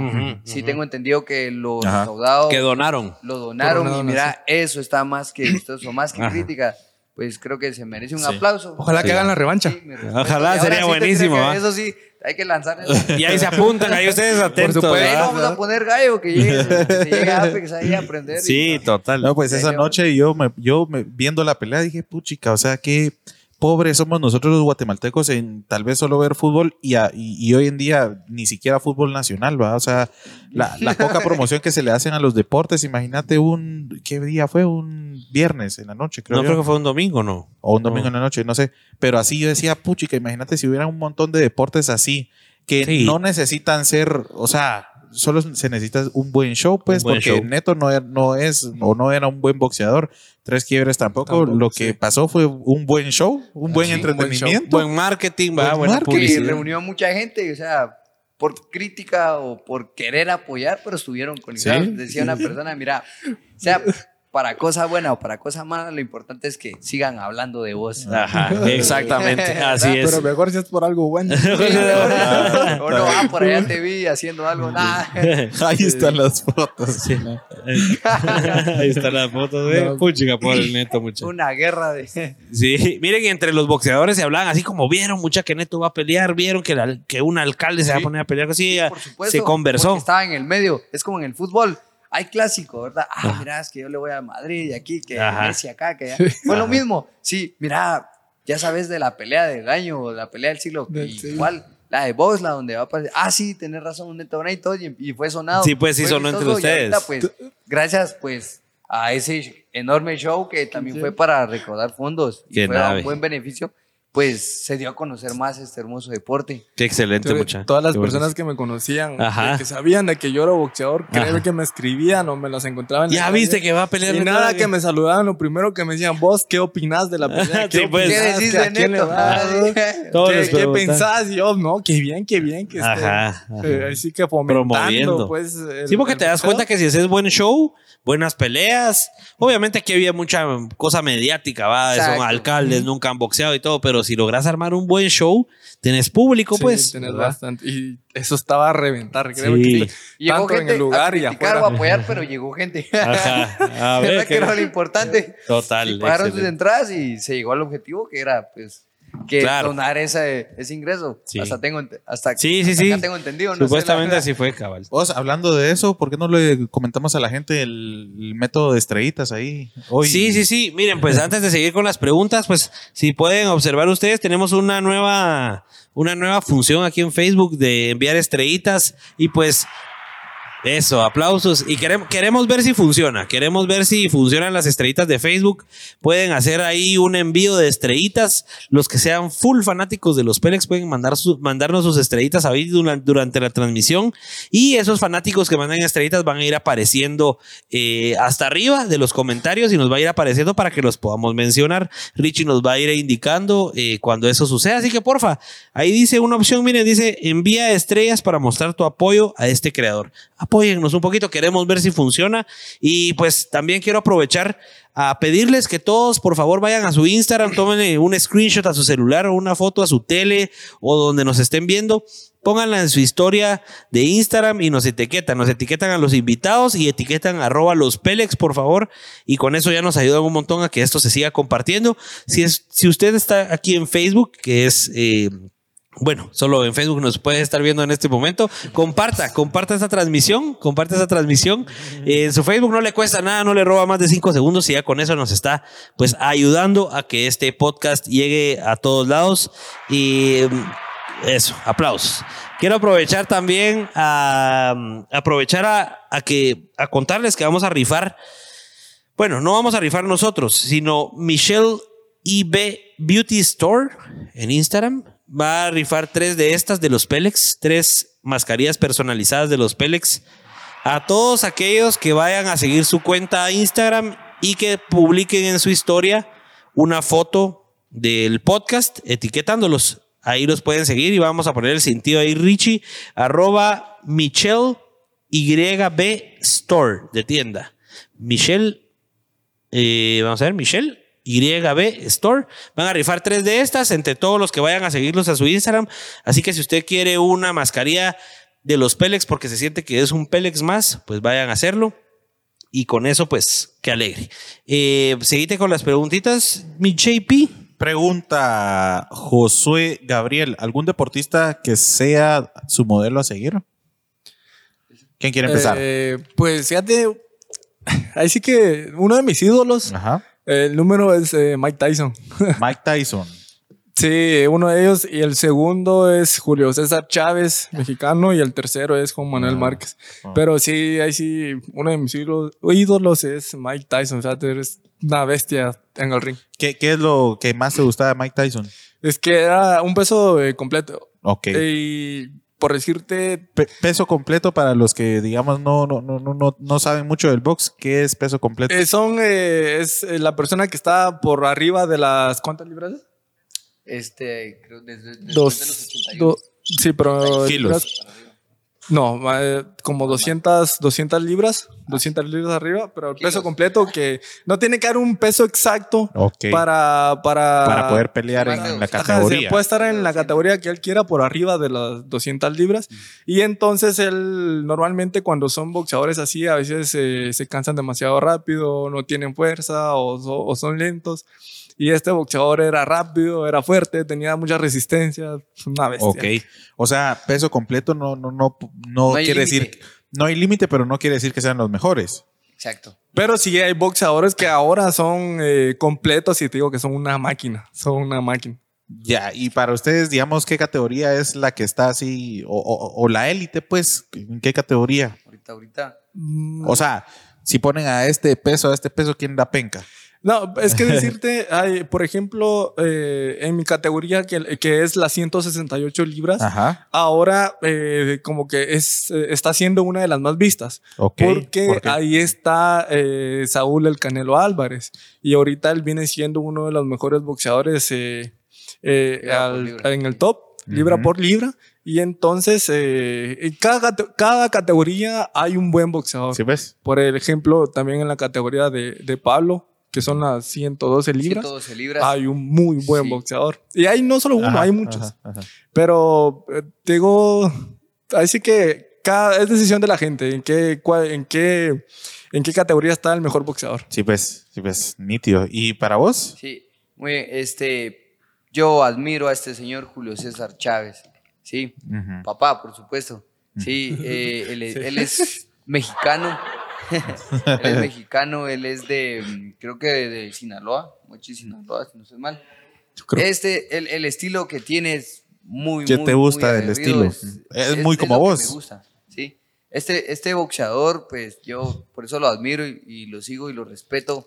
En su, en su tiempo, imagínate, llegó a tener 89 peleas invicto y luego, pues, perdió, pero él durante toda la trayectoria nunca tuvo peleas fáciles. No es como ahora, ahora, pues, eh, algunos boxeadores buscan a otros a modo de poder ganar y Ok. hacerse eh, récord y así, pero no, este Julio César Chávez, a pesar de que la biografía, sí, yo me identifico con parte de su biografía y por eso es de que le tomé mucho aprecio a México también porque el estilo que ellos muestran es demasiado aguerrido, o sea, ellos, ellos no dejan los guantes en el ring, ellos dejan el corazón, dejan la vida ahí, entonces... Por eso, pues me he estudiado varias de sus peleas, los movimientos de piernas, cómo Ujú. él cerraba a la gente y cómo iba hacia el frente. Eso fue lo que me gustó. Varias peleas emocionantes. Pero todo quizá no fue de mi época, ¿verdad? Ajá. Pero sin embargo sigue sonando y hasta la fecha. Otro de los boxeadores que admiro y respeto mucho también es Manny Pacquiao. Sé que ahorita ya está retirado, eh, no le fue bien en las últimas peleas, pues tampoco está en edad, pero sin embargo lo sigue haciendo, ¿verdad? Lo admiro mucho. Boxeadores de la actualidad, Oscar Valdés, Basilo Machenko, en mi categoría, Julio César eh, Rey Martínez, lo fue también en su tiempo, pues el Nica eh, Román, Gonz- Román González, también lo fue, eh, bueno, el Gallo Estrada, también mexicano. Y Pues, tengo una varios, lista vos. muy larga, pero Ajá, en la actualidad, pues esos boxeadores son los que admiro y respeto. El monstruo, eh, eh, Na- eh, Inae Inoue, creo que se llama, sí, así es. Eh, y en fin, hay más boxeadores, pero esos son los mejores que, que tengo a la mira. Que nave, y ya que estamos hablando de, de- de- de personalidades famosos y, y- y gente famosa box- boxeadora y que ha tenido éxito eh, en el box, ¿qué piensan de la pelea? No sé si vieron de- gringa en Estados Unidos de este eh, Paul Logan y, y Mayweather. Logan Paul Bruto. Logan Paul. Logan Paul. y Logan Paul. Floyd Show, güey, show, güey, show. del show. Pero sí, sí, sí siguen ustedes tanto el box como para haberse fijado que iba a pasar esa pelea, sí. Sí, la verdad que sí, fue muy sonada. Fue, Sí. Hicieron mucha publicidad, mucho marketing. Claro. ¿Ustedes lo vieron? ¿La vieron? Yo sí la miré. Sí, sí, la miré. también ¿La la vi. vieron? Sí, obviamente no era una pelea oficial, pero Claro, imagínate, sí. Lo hicieron por show Sí. y todo lo que iba a venir después de la pelea, pues. Nomás fue- la plata se echaron un ¿Qué, pi- ajá, ¿qué, piensa- qué piensan ustedes, por ejemplo? Ya poniendo en, en contexto esto, porque a nosotros nos pasa, por ejemplo, nosotros hacemos, hacemos eh, video y fotografía, eso es a lo que nos dedicamos nosotros en Chapin Films y todo. Eh, y después ves que hacen una película súper taquillera, ¿verdad? y hacen millones de dólares. Y entonces nosotros decimos, wow, o sea, no por el dinero, sino por la cantidad de gente que lo ve y, y la cantidad de audiencia que tenés. Puchica, qué bueno sería hacer una buena película que mucha gente viera. Ahora a ustedes les pasa eso con el box. Ustedes llevan más de 15 años, vamos a ver, no, ¿cuánto llevarán? Unos 13 años. Yo llevo ocho. 8 y 13 años, ¿va? es un montón de tiempo. Y que venga alguien que se puso a practicar boxing hace un par de años y entonces meses, meses. meses, imagínate, meses y hacen un show donde este cuate creo, creo que se quedó como con 20 millones de dólares y el y Mayweather se quedó con 60 y pico millones de dólares. ¿Cómo lo ven ustedes? O sea, no se les no se les eh, no se les Sí, ha ocurrido decir, ajá, se pica un poco el hígado, me imagino, pero no se les ocurre así como, bueno, aparte de hacer boxeo y aparte de hacer lo que me gusta, ¿cómo logramos eh, hacer algo más viral, verdad? O algo más entretenido, o, o cómo le sacamos ficha a esto. No te digo para ser millonarios y para tener ficha como tal, sino para poder hacer más grande el deporte, pues, o el hobby. Más Así es. conocido. Ajá, pues empecemos por vos, Lester. Fíjate que a la gran, imagínate la cantidad de dinero que hicieron por hacer eh, esa pelea no oficial, por Ujú, simple ujú. exhibición. Sí. Fue algo totalmente grande, pues que a quien no le quisiera hacer, eh, quien no quisiera hacer eso. Pero que ahí sí, como le digo, qué bien por ellos, qué bien por ellos que hicieron ahí sí su negocio, ganaron lo que ganaron. Y creo que ninguno de los dos perdió, los dos ganaron. total. Sí, obviamente en la decisión no, no hubo una decisión, estaba pactada para que no hubiera decisión. Claro. Pues, por, pero. Sí, era, era o knockout o, o, o, o O empate. se terminaba la pelea, ajá, knockout, o se terminaba la pelea, pasara lo que pasara. Y nada que envidiar, porque sabemos que falta mucho, nos va a costar, pero vamos para grandes cosas. No vamos ahí sí que para quedarnos con, con unas simples peleas. Nos va a costar un montón, pero vamos con pie firme. Pero Vamos creen- firme, ah, Con, todo eso. Y Ok, respecto a hacer eh, más publicidad, Sí, sí. eh, imagínate, eh, Pablo y yo encantados de que más personas se acercaran, más medios de comunicación nos apoyaran en ese sentido, más empresas nos dieran más publicidad. Yo creo que a, ninguno le caerá mal eso. Pues. Claro. O sea, ustedes sí creen, pero ustedes creen que aquí en Guate hay cancha de hacer algo más viral, algo más entretenido, estilo lo de Neto, pues, y tal vez oficializarlo y todo, pero de veras llevar, así como lo está haciendo Apex, pues, que, que quiere viralizarlo y que la gente de veras se entere que hay boxing y que tal vez no se pueda ahorita exactamente, pero que en un momento pueda llegar la gente a ver peleas y entretenerse. Porque ahorita uno que tiene cine y, y nada más. Centro Ajá, comercial. y fútbol. Ajá. Entonces, sí, sí le ven futuro a eso. Sí. Sí. Sí, sí, Sí. creen que va a Es- pasar. Es, es cuestión de, de las empresas, de las marcas, de las personas, pues que pongan ese grano de fe. ¿sí? Recuerden que esto pasa en todo, eh, en los deportes, en los negocios. Como bien decía el abuelo, mira, te tiras al agua o aprendes a nadar o te ahogas. Yo creo que esa pequeña pizca de, de fe y de creer en, en nosotros como boxeadores es lo que le hace falta a muchas personas. Lamentablemente, mira, eh, la pelea de revancha la queríamos llevar a cabo en Quetzaltenango. Ajá. ¿sí? Uf, sí. Yo estuve en las reuniones de muchas marcas o supuestos patrocinadores, nunca mostraron su apoyo. Nunca les interesó. no, al contrario. Quiero hablar y no voy a decir en Ajá. específicos, ¿verdad? Los nombres. de Aunque las puedes personas decir, ni pero- marcas. al contrario, eh, ellos, en lugar de apoyar, querían para ellos. ¿va? Sí, pues, quería Ah, yo ver. te ayudo de esta forma, pero ¿cuánto a Ajá. cambio va? o en qué me beneficia? Sí. Siento que no debería de ser así, ¿verdad? Si el fútbol unió a Guatemala, unió a los departamentos, unió a las marcas, ¿sí? Unió a las personas, ¿por qué no intentar con el boxeo? Sí, pues, hay que darle ¿Por qué una chance. Solo fútbol, sí, tal vez no les ha ido bien, eh, no vayamos pues por departamentos o por equipos a la selección nacional. Ajá. Pero ¿por qué no darle medio grano al boxeo? Pues? Sí. Sí. Sí, sí. Sé que lo que hizo Floyd y este Paul fue algo de show, ¿verdad? Que Sí. hicieron el ridículo, como sea. ¿Y Sin si embargo, consideras ellos- que hicieron ellos el ridículo? O sí pelearon así bonito, o Ah, ni siquiera. Pero sí. a mí no me gustó. Pero ustedes que saben de peleas, ¿sí se pelearon de verdad o no? no. ¿No? Yo sé que Floyd lo hubiera podido noquear en el primer round. Ah, ¿de veras? Sí. Ah, sí. Él, él lo podía hacer. Pero Lester Pero- creo que no opina lo mismo. Era show, o sea, lo que vende es el show. Ajá. Eran sí, los, sí. ¿cuántos rounds fueron? Pero- ¿Ocho, diez? seis. Seis. Pero, pero, me- creo que Ocho, fueron creo. Seis fueron, seis, seis rounds. seis o ocho, no Yo- sé. No, no, no.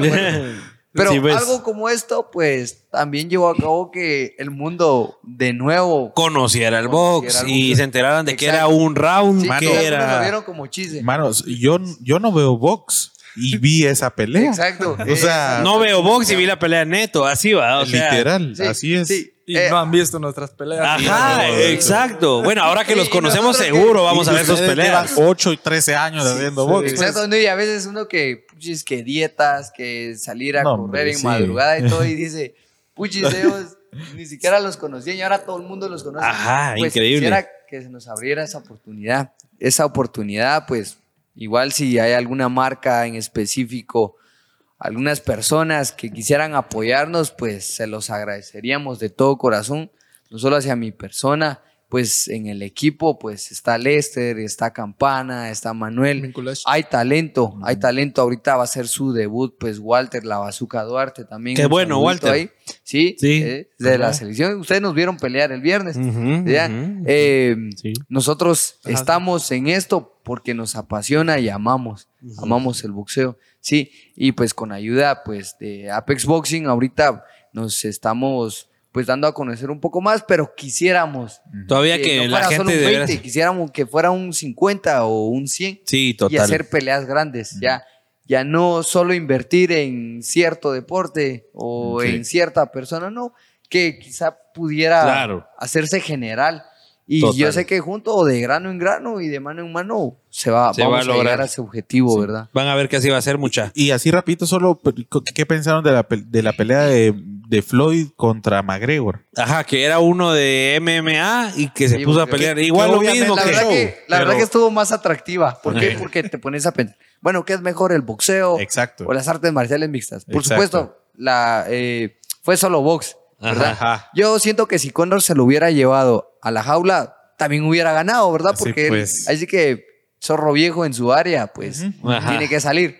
Ajá. Pero la vi más atractiva, Ah. sí. Porque incluso hasta yo hice mis apuestas en decir, Ah, no, yo bueno, le voy no, al box y yo sé que Floyd va a ganar.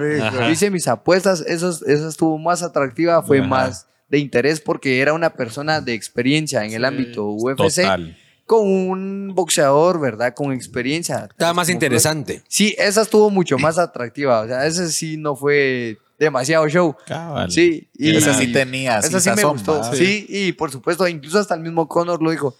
Gané mucho más en esta pelea de box, que fue la primera de todas las que me han pagado. MMA.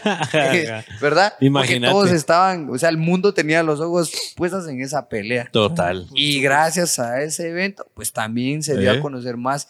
Y déjame decirle que a nivel mundial el boxeo ahorita está de moda. Ah, sí, Sí, ese el es moda. Está como el COVID. Ajá, sí, está de está pegando a todos. Está, está buena, está buena. La vamos a poner así entre fases, entre las frases célebres de los Pélex. Antes de seguir, antes de seguir con las preguntas, quiero agradecerle a André Nájera porque ya mandó las 50 primeras estrellas, las 50 primeras estrellas Bien. del podcast de los Pélex. André Nájera, te agradecemos mucho. Aplausos, André Nájera. Y, y puso una descripción, con sus estrellitas puso una descripción que dice, espero esto ayude a financiar nuestras gorras de fans, dice André. Que Pues André se ganó una. Episodio uno. están André. Nájera se ganó una gorra, así que mañana mismo se le manda a André por ser el primero que, que manda estrellitas. Así que si ustedes quieren mandar estrellitas, también manden. Miren, a todos los que manden estrellas hoy, les vamos a, les vamos a mandar gorra. Así que pilas ahí, pilas todos. Y vamos a- Bueno, las siguientes preguntas, vamos a ir rapidito con las preguntas y para ya adentrarnos un poco en el tema eh, de pelear o fracasar, porque queremos adentrarnos un poco en que nos cuenten ustedes como boxeadores qué es lo que tienen que hacer para no, no fracasar. Eh, Sofía Marín, pregunta para Lester, en los Juegos Panamericanos de Barranquilla venciste al campeón actual del momento en la final. ¿Cómo manejaste esa pelea para poder ganar? A la, gracias a Sofía por preguntar, por hacerme recordar un momento tan, emo- tan emotivo, tan satisfactorio. Fíjate que fue el 2018. Ok. Eh, solo para corregir un poquito, fue en los Juegos Centroamericanos y del Caribe, no fue en los Juegos Panamericanos. Fue cuando ganaste el oro. Ajá, fue el del 2018. Del 2010. Solo quiero hacer un paréntesis para que la gente entienda que en el 2018 que vos ganaste ese oro, yo encontré ahí de que Guate llevaba 68 años sin ganar un oro en el boxeo y vos lo volviste a lograr. Entonces sí fue un, una- un gran momento. Sí, fue un logro muy grande que de hecho yo no fui eh, el boxeador que, que después de 68 años, bueno, yo fui uno de ellos, Ok. pero en sí primero ganó mi compañero Juan Reyes, que es otro petenero, que por ejemplo, él iba en la, en la segunda pelea de la final, Ah, ok. llegamos los dos a la final en su categoría, que eran 57 kilogramos. Y yo, eh, él iba a ser la tercera, yo o la segunda, yo iba a ser, por ejemplo, la quinta. Ok. O sea, iba a pelear él, iba a haber una pelea después y después de Y esa después pelea iba yo. vos. ¿Y él también ganó oro? Él también ganó oro. Sí, y pues, sí, te pues. digo que cuando ya el día de las peleas nos llega la noticia de que la pelea que iba antes que yo se cayó. Entonces, Mm. cuando él estaba peleando, yo no lo pude ver. Yo Sí, no lo pude pues. ver porque yo estaba calentando y ya me estaba preparando para, para pelear después de él. ¿no? Ajá, ajá, Y entonces solo escucha que dicen, yo estoy como que en el camerino calentando con mi entrenador ajá. y escucho que dicen la decisión por decisión dividida en la esquina, por ejemplo, azul de Guatemala. Yo, puchica, no, qué, qué- qué alegría, ¿no? Y eso como que me motivó más. O sea, te, te, te dio esa fuerza. Sí, porque él ganó, yo, no hombre, qué pilas, qué, qué, qué cabrón, ¿no? Qué ingrato, yo también puedo, vamos, vamos, que sí se puede. Porque a mí me tocaba pelear la final con el que era eh, un cubano. Ok. Normalmente Que los cubanos son muy buenos. en todos los deportes. Muy buenos y entonces eh, me tocaba pelear con el que había sido campeón olímpico, con el que había sido campeón mundial, con el que había sido campeón de Juegos Panamericanos eh, ante- anteriormente, Era una con máquina. el campeón, con el campeón de Con todo. el campeón de- Con el y campeón nunca de habías todo. peleado con él. Y ya había peleado dos veces con él. Ok. Y en esas dos ocasiones él me ganó. La Ah, primera terminamos eh, por decisión dividida Ajá. a favor de él. Ajá. La segunda terminamos por decisión dividida a favor de él, pero yo Ajá. levanté un poquito más. Ok. Entonces, La tercera era la vencida. yo ya sabía que me iba a enfrentar a él en los Juegos Centroamericanos y el Caribe. Ujú, ujú. Y desde el momento en que empe- empezó la preparación para esa competencia, que fue hace meses, Ajá. Créeme, me levantaba, yo le quiero ganar al cubano. En- Ajá. Estaba entrenando, yo le quiero ganar. Ajá. Terminaba de entrenar, mañana entreno para ganarle al cubano. Ajá. Ya lo tenías mentalizado. Ahí sí que, ahí sí que lo tenía en mi pensamiento. Ajá, ajá. lo tenía porque me levantaba y decía, no, me voy a enfrentar, yo quiero ganar, yo quiero ganar, no quiero perder, yo quiero ganar. Y entonces se llegó el día y te digo, hacer una estrategia contra un boxeador tan bueno. Así que la, la estrategia es prepararte. Es prepararte. Mentalizarte, corazón, entrenar. Mentalizarte, enfocar, disciplinarte. Un montón de cosas que, que si llevas una estrategia, el primer golpe se te olvida. Ajá. Se te olvida y se va todo abajo. Y créeme, la estrategia fue tirar, hacerle caso a la esquina, que en ese, que en boxeo Ajá. amateur, mi entrenador es Julio González, que es Ok. un cubano también. Ah, ok. Va, entonces ya, trae- ya traíamos como que esa escuela de, de, de los boxeadores cubanos, ¿no? Ok. Y ya me he enfrentado a muchos boxeadores cubanos, Ya sabes Pero- cómo entrarles. pero, pero no es que sepa cómo entrarles, sino que ya sé cómo más o menos pelean, pero te digo de que son muy buenos. Son Sí, muy pues buenos. sí, son muy buenos. Y entonces digan, no, yo sí quiero ganar. Ahí sí, es como dice, la tercera es la vencida.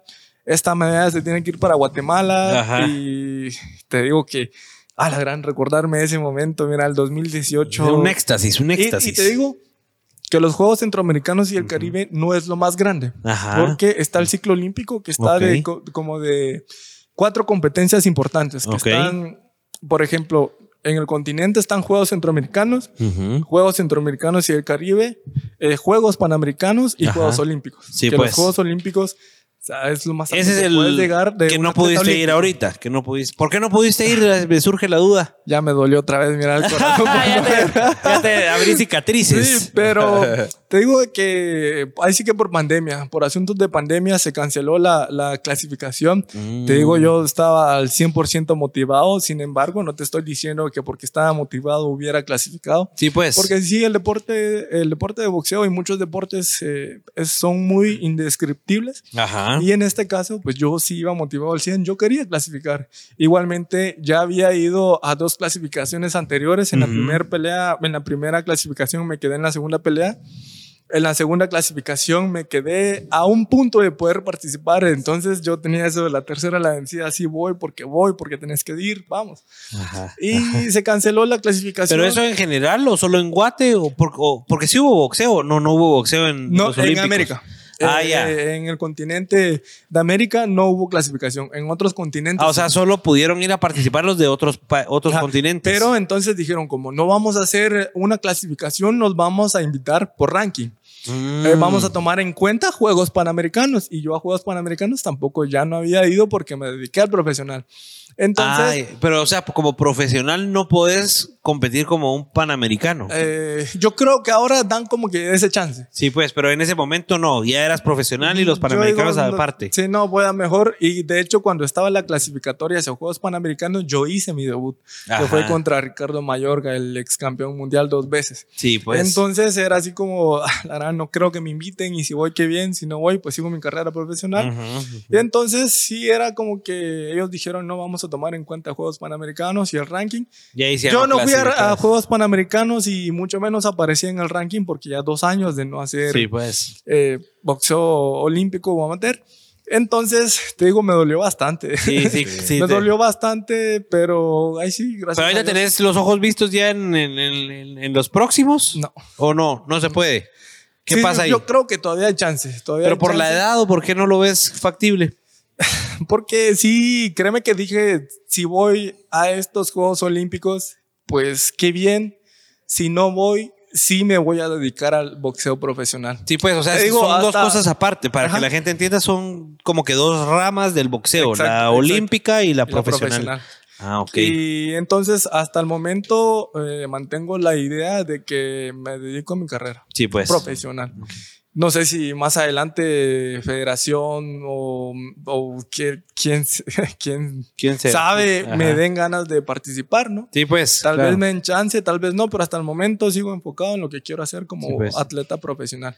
Ok, y solo para que la gente se dé una idea antes de la siguiente eh, pregunta. Ponete, pones a un Mayweather y al mejor del mundo en su peso eh, olímpico. ¿Quién gana?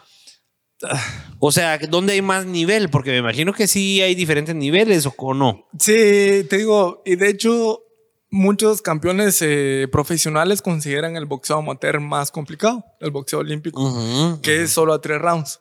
Y el boxeo profesional ya es a 4, 6, 8, 10 y hasta 12 rounds. Y no digamos que antes era a 15 rounds, A la pero gran. bajaron eso. Sí, pero pues. te digo, en el boxeo profesional, por lo menos tenés dos meses, tres meses de saber con quién vas a pelear. Ah, O sea. Te preparas para una pelea a Sí, pues. 12 rounds, pero ya sabes con quién vas a pelear. Sí, pues. Y ahora en boxeo amateur no sabes con quién Sí, vas es a contra el pelear. que clasifique y que vaya ganando y ahí te Ah, das. El, el, por ejemplo, lle- llega el día del pesaje, te pesas en la mañana y en la tarde son las peleas. Ahora Ah. en profesional, Y peleas en ese hoy- momento según tus- tu, tu peso. ajá, peleas. De hecho, te toca pelear hoy, si ganas, peleas mañana y si volvés a ganar hasta pasado mañana y así. A la gran, sí, pues. Y te digo que el boxeo amateur también es bastante complicado. Sí, Yo lo hice. Me imagino. Yo lo hice y las dos, los dos tienen su Los dos tienen su de- ciencia. Sí. Para que la gente entienda, para Solo nosotros. hablando de la gente, Sí, mira. solo, perdón, sí, sí, está bueno eso.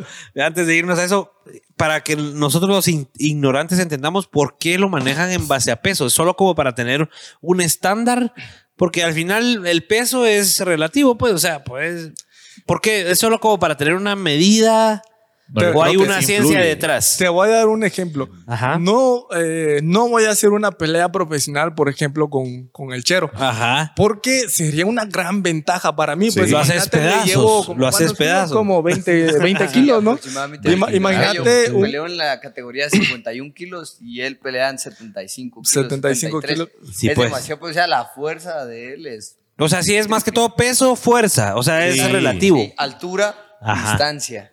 Sí, y, pues, y- y tal ya. vez a, a la hora del pesaje no importa tanto si, si pesabas 300 libras y el otro boxeador pesaba 200 libras, pero si el día del pesaje se pactó a las 168, un ejemplo, si pesas 300 tenés que bajar a las 168. Y luego la hidratación.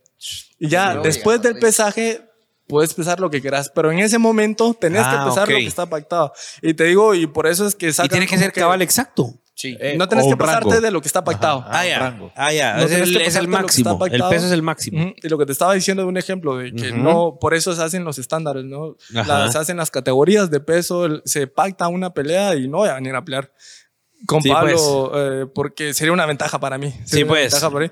Aunque el Ingrata ya hemos hecho un par de, de rounds ¿Ah, de sí? entrenamiento. Y sí, sí, sí. ¿Quién gana? A ver, ¿quién gana? Para que la gente entienda quién gana. No, digo, es que es por mi peso. Sí. Oye, ¿Cuál le ah, gana? ah, o sea, ¿Cuál o sea, vos, tal ganas. vez por mi peso, por la fuerza. que Pusieras eh, a chocar un tráiler contra un tuk-tuk. Y, y- y si estuviéramos del mismo peso, sería la misma historia. pues. Sí, pues, sí, pues. no, son mentiras.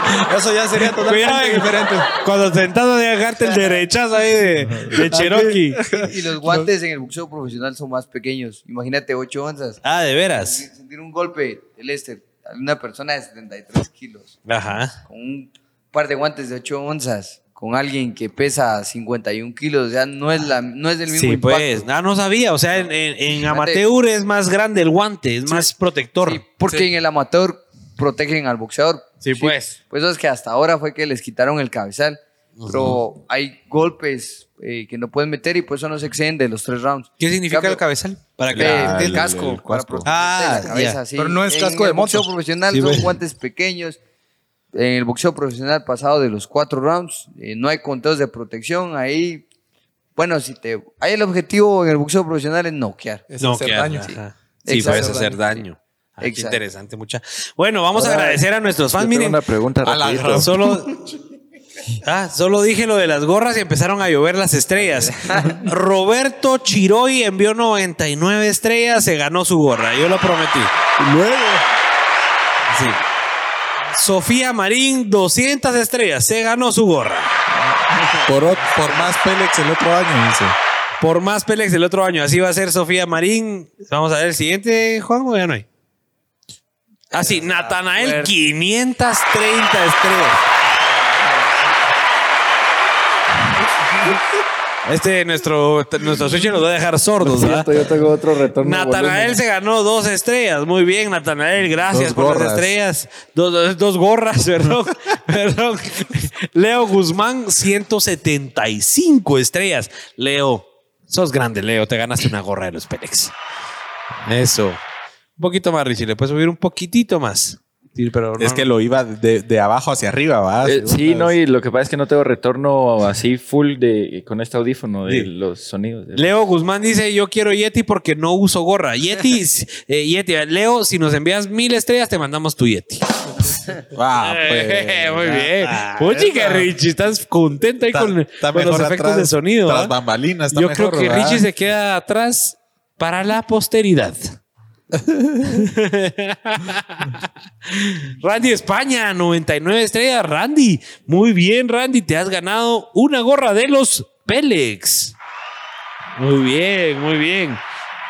Y seguimos con las preguntitas para terminárnoslas y ya terminar eh, y ya empezar ahí con las preguntas trascendentales aquí. André Nájera, qué grande la historia de ambos y qué carencias las que se tienen que hacer, se tiene, se tiene para abrir brecha. Sí, sí, muchas carencias, muchas. ¿Ustedes consideran que sí costó meterse a este mundo? Sigue costando. Sigue, Sigue costando. costando. Esa es la respuesta. Sigue costando. Buena onda, André, por la pregunta.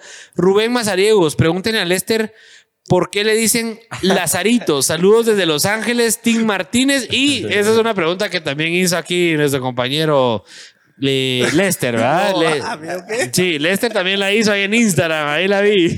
Lester, ¿Por qué le dicen Don Lázaro y a Cherokee? Vamos a ver. No, no, No. no. fue eso. ¿No? No.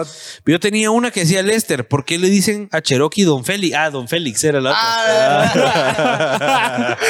Es que, decir- es que dijeron pregunta para los dos, entonces yo aproveché a preguntar. ¿Por qué te dicen Don Félix, Cherokee? Es que por el gato, don Félix. El gato Don Félix, te joden con el gato Don Félix. ¿Es así, va? Ah, contá la verdad, contá Es la que, verdad. bueno, pues, eh, mi difunto abuelo, que en paz descanse, eh, él se llamaba Feliciano. Pero cuando yo nací, eh, yo fui el primer nieto por parte de, de mi papá, bueno, pues, Ajá, ajá. entonces, varón. Ajá. Y mm, mi abuelo quería que mi primer nombre fuera Feliciano. como el de él, Feliciano. Ah, ok. Pero a mi papá no le gustó. Realmente, pues mi papá es muy religioso, Ah, a ok. la par de mi mamá. Sí, yo por Ajá. supuesto creo en Dios. Dios existe, bueno. Eh, pero van eh, un poco más, ellos están eh, más centrados en ello. Entonces ellos, eh, desde el vientre, pues como nunca se me hizo un ultrasonido ni nada ellos pusieron una promesa ante Dios Ujú. que si pues él conce- les concebía un varón, que era Ujú. lo que ellos querían, eh, le- me iban a poner Pablo. No. Ah, O sea, Esa era la promesa. Ajá. Entonces, después mi papá dijo, no, ¿sabes qué? Le vamos a poner dos nombres bíblicos, Pablo Ajá. Josué, Ajá. y ajá. que le estaban apuntando varón, varón, y nací yo. Entonces, fue una gran discusión porque como, pues, varón, el primer nieto, mi abuelo dijo, no, pónganle Feliciano, porque... Ah, o sea, eh, tu abuelo estaba vivo y nieto, insistió ahí. Feliciano, sí, Feliciano. Ajá. Y gracias a Dios no me pusieron Feliciano. No, Pero- la verdad no me... Te no podrías llamar me- así. Sí, me, no mucho me, El- me gusta Feliciano, ahora ya todos, ahora todos lo van a saber. Sí, Entonces, cap- yo tengo tres nombres, Pablo Josué Feliciano, y por eso es de que... Ah, tenés, acá- o sea, sí tenés tu tercer nombre, Sí, Feliciano. Entonces ese fue el acuerdo. O sea, que sí te llamas llegó, Feliciano. llegó mi papá con mi abuelo y dijo, mira papá, yo te respeto y te quiero, pero Pablito es una promesa de Dios, entonces es Pablo Josué y Feliciano tercero. su, su tercer nombre va a ser el tuyo, Feliciano. Enojado, pero accedió. Pero accedió abuelo. Pablo Josué Qué buena historia, tenía buena historia. Pero Por eso, que conste que que- acá el señor me dice Feliciano. Que conste que yo no se lo digo por algo malo, sino que su, no, Así no me gusta. Por ejemplo, mi, mi apellido es eh, Tut. Ajá. Y como yo le digo, don Félix, ¿no? Cuando nos saludamos, cuates, amigos, ¿qué onda, don Félix? Y me dice, ¿qué onda, don Tut? Pero yo no se lo digo por algo malo, sino es su nombre. Es su ¿va? Y yo nombre. orgulloso de mi nombre. Exactamente. El apellido, perdón. Imagínate Feliciano Cherokee Martínez y combina, combina. Sí, buena, máquina. vale. Buena triangulación. Buena triangulación ahí. Bueno, y a vos, Lester, ¿por qué te dicen el Ajá, la otra? Lazarillo? Es- Este es un compañero también de Lazarito, pero no, no me dicen así, solo este y otros tres compañeros. Pero tiene que- su historia. Pero es porque este compañero Josué Morán, que me está viendo, saludos, lobo domesticado. este, le empe- le- el profesor Julio González de la selección de boxeo amateur le contó una historia de, de un boxeador de Cuba que le dicen Lazarito, que se llama. Lázaro, Lázaro Álvarez. Ajá. Que se llama Lázaro Álvarez y le dicen Lazarito. Entonces se la contó y él nos vino a contar a nosotros, mucha de este boxeador y que aquí y allá salió de las cantinas y así, que no sé qué. Ajá. Y, y nos empezó a decir Lazarito a nosotros, ¿ves? Ajá. Y entonces pues. después nos enteramos que el Lazarito no, no, no era la historia de él, sino que era la historia de otro boxeador. Y como por, por chismoso, por mentiroso, le Ajá. empezamos a decir Lazarito a él. Ah, y ahora ya. él me dice Lazarito a mí. Sí, pues ya, entonces te joden con el Lazarito. Le quedó mejor a Lester. y así hay otros como tres compañeros que, que dicen, vos Lazarito, Lazarito, mucha Lazarito es aquel. Ajá. Y ahí ya le dice, vos quién es el Lazarito, aquel o vos. Ajá, Pero sí. es el otro compañero. buenísima, buenísima. Tiene su historia, muchacha. Tiene su historia. Natanael Ramos, de los tres Pélex, ¿quién sería el más aplicado para el box? Pregunta Natanael y me imagino que es pregunta para ustedes. ¿Quién, ¿A quién lo ven más boxeador de nosotros tres? ¿Quién es el otro tres? El Richie es el que está. Es que Richie es el Ah. tercer Pélex, pero. Ah, vale, vale, porque está atrás de... Ajá, hoy está Las tras bambalinas. bambalinas. Se Ahí ve está. bravo, Richie, Ah, se ve bravo. Sí, bravo, se ve se aguerrido. Sí. Guerrido. Armamos una ahí, Cherokee, una entre vos y Richie. Pues, pues sí, Depende de cuánto pesa, ¿va? Desorden. A la orden para Depende de el cuánto desorden. pesa. Solo que a mí me tienen que agarrar enojado, si no, no. Venga. Vete si es bravo. cuidado, No. cuidado, Cherokee. Mira, estoy aprovechando rapidito. ¿Por qué Cherokee? Eh, esa es otra larga historia. Ah, la vamos a resumir. Resumila. Bien, este, pues igual aprovechando en Instagram como Cherokee001. Sí, sí, aproveche, sí. Sí, en Facebook la eh, mi página personal Cherokee Macario y pues mi Facebook Pablo Macario. Excelente. Solo utilizo esas tres plataformas. Y mi WhatsApp, nada, es broma. Ah. ¿Cómo surge Cherokee? Cuando yo empecé a boxear, pues yo tuve dos sobrenombres ante- anteriormente. Eh, yo tenía un corte de cabello bien extravagante, me rapaba las orillas y me dejaba una melena así al centro, como Neymar. Ah. Y una B y todo esto iba grande. Entonces, Ajá. El primer apodo que me pusieron, pues, fue Pollo Kish Kish. Ajá. O Pollo Kish. Ajá. También ahora él lo, ahora Lester también lo, lo revivió porque también me llama así. ¿verdad? Don Kish. Entonces me decían eh, Pollo Kish o Kish Kish me decían. Ajá.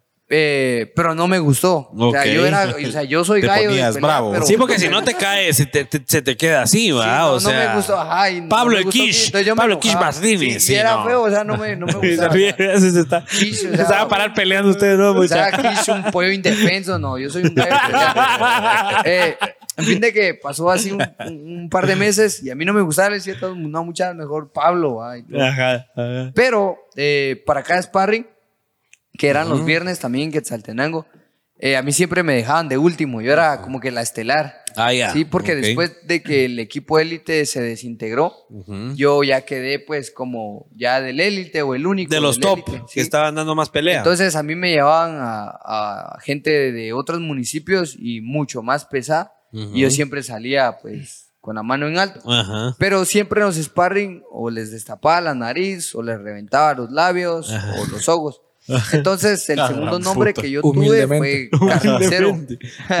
carnicero Ah, porque los siempre desangraba a los boxeadores. Hijo de la grande. Pero tampoco me gustó carnicero porque era muy violento. Ajá. ajá.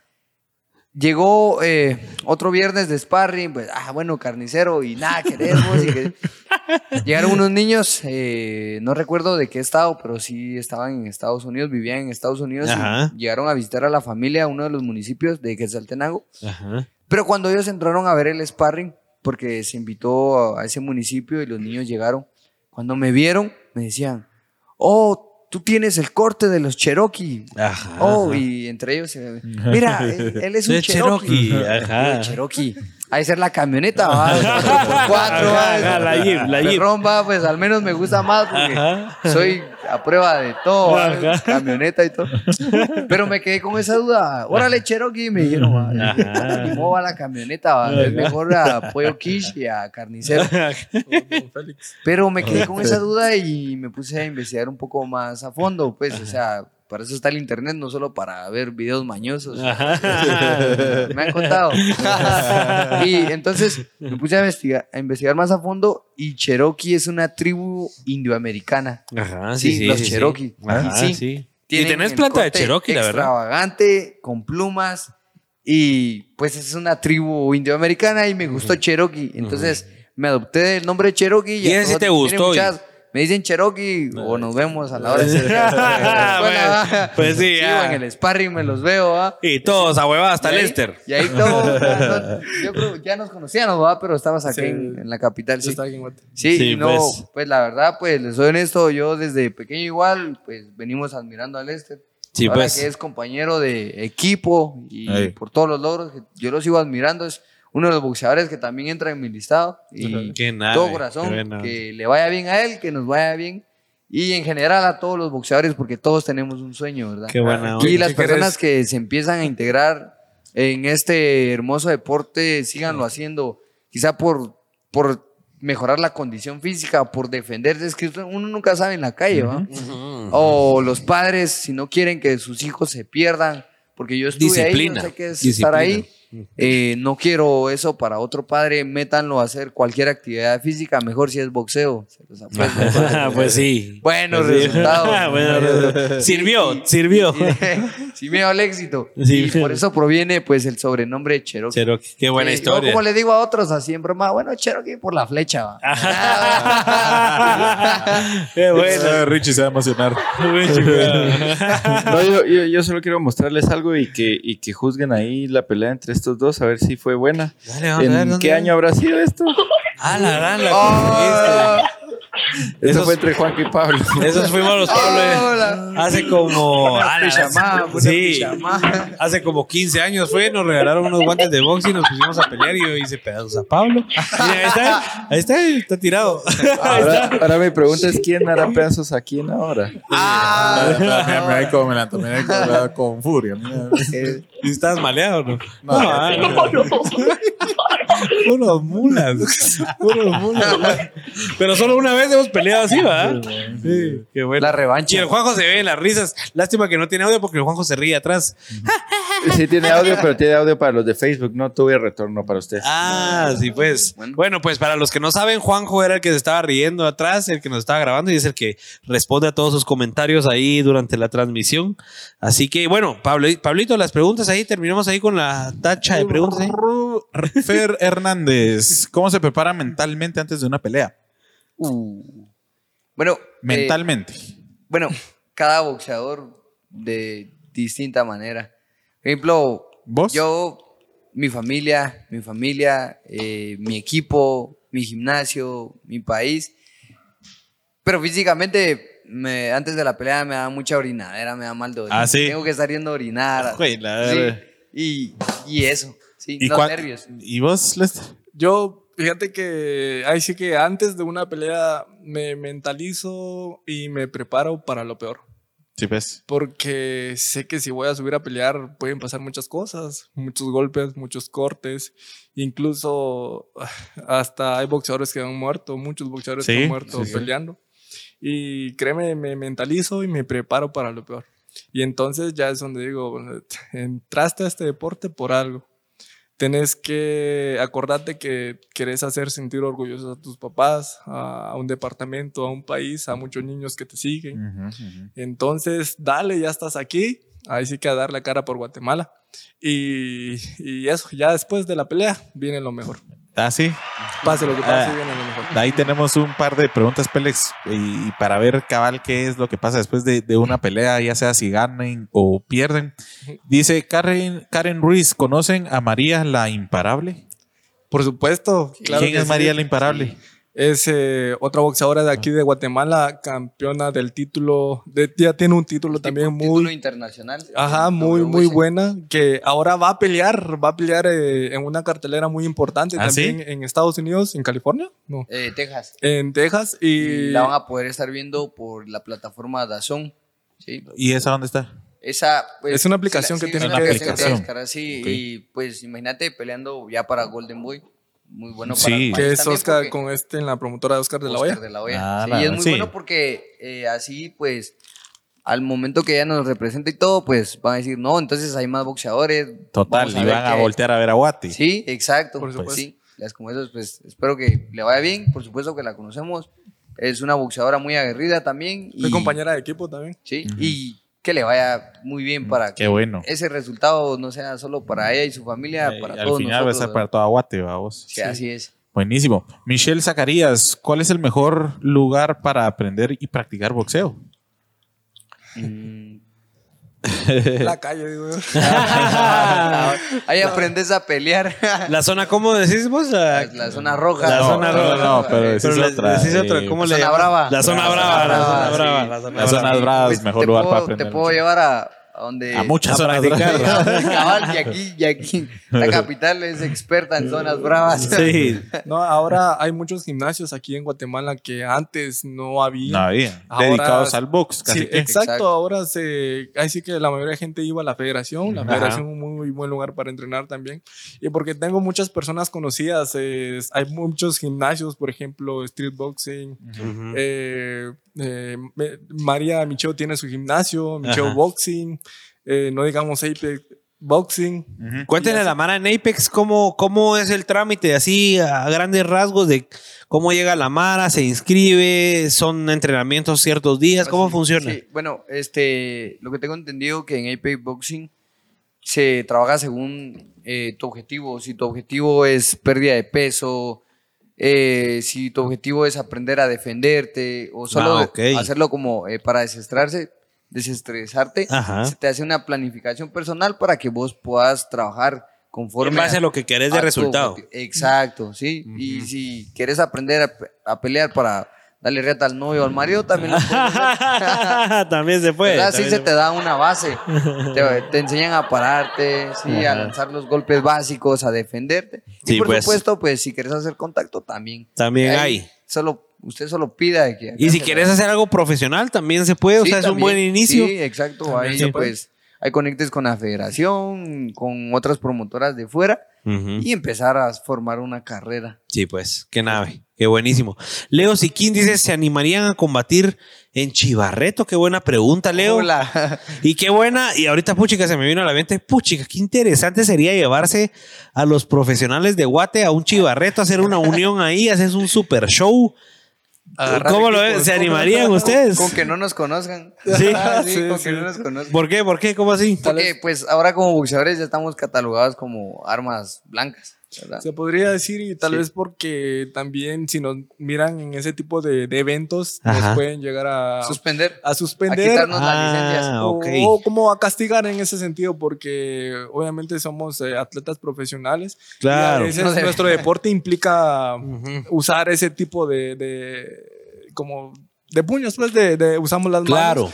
O bien nos podemos llegar a lesionar y cosa que a nosotros no nos conviene No nos nada conviene. todo eso. Pero sí nos pueden llegar a, a quitar licencia de boxeadores Sí, si están como profesionales o olímpicos, no pueden estarse peleando en un ring de un pueblo como Mano, te, Chivarreto. te pueden meter a la cárcel además. Ah, ¿de Sí, veras? aunque, aunque vos hayas provocado el, el conflicto, se enteran que sos un boxeador profesional y que le diste reata. Pero eso legalmente te- ya son catalogados entonces como armas blancas o Sí, sí, es. tengo Sí, es, tengo entendido algo que así. ya, sí. sí, pues es una ley, pues Sí, que Aunque imagínate que eh, vayas vos y, y hagas brincos y te vaya mal, simplemente me puedes demandar. Ah, no, él es boxeador y por eso me hizo pedazos y... Ah, qué interesante, no sabía que existía eso. Qué interesante. Armando B. Campos dice, saludos campeones, saludos desde Reu, dice Armando hasta Mucha. Reu, Armando, hasta Reu. Hasta Qué rico- Reu, Qué rico saludos. el calorcito, pendiente, tengo que ir allá. Ah, pendiente el Ah, viajecito, una buena sí, nada. sí. Hermelino Martínez dice, bendiciones a todos los boxeadores de Guatemala, sigan creciendo de corazón. Felicitaciones, tienen buenos entrenadores, dice. Mi papá. ¿Son vitales? ¿Sí, tu papá? Mi papá. Sí. Ah, ah, es tu papá él. Ah, Hermelino, ah, qué bueno. Qué bueno, ahí que nos está viendo la Tim familia. Martínez. Sí, con buen Puro Tim propósito Martínez. hicieron a Lester. A ver, no, la verdad que yo no sé si fui planeado o qué, pero Se escapó. gracias a Dios soy hijo de un gran padre y una gran señora y ya te digo, mi papá fue un guerrero de la vida por Qué todas alegre. historias. Qué bonito que hables así de tus papás en vivo. Aunque me dieron cumbia, me dieron pincho. Ahí aprendiste, ahí aprendiste las Ah, bases. como, decía mi papá, cuando estés grande, cabrón, te vas a dar cuenta de todo lo que te decíamos. y miramos.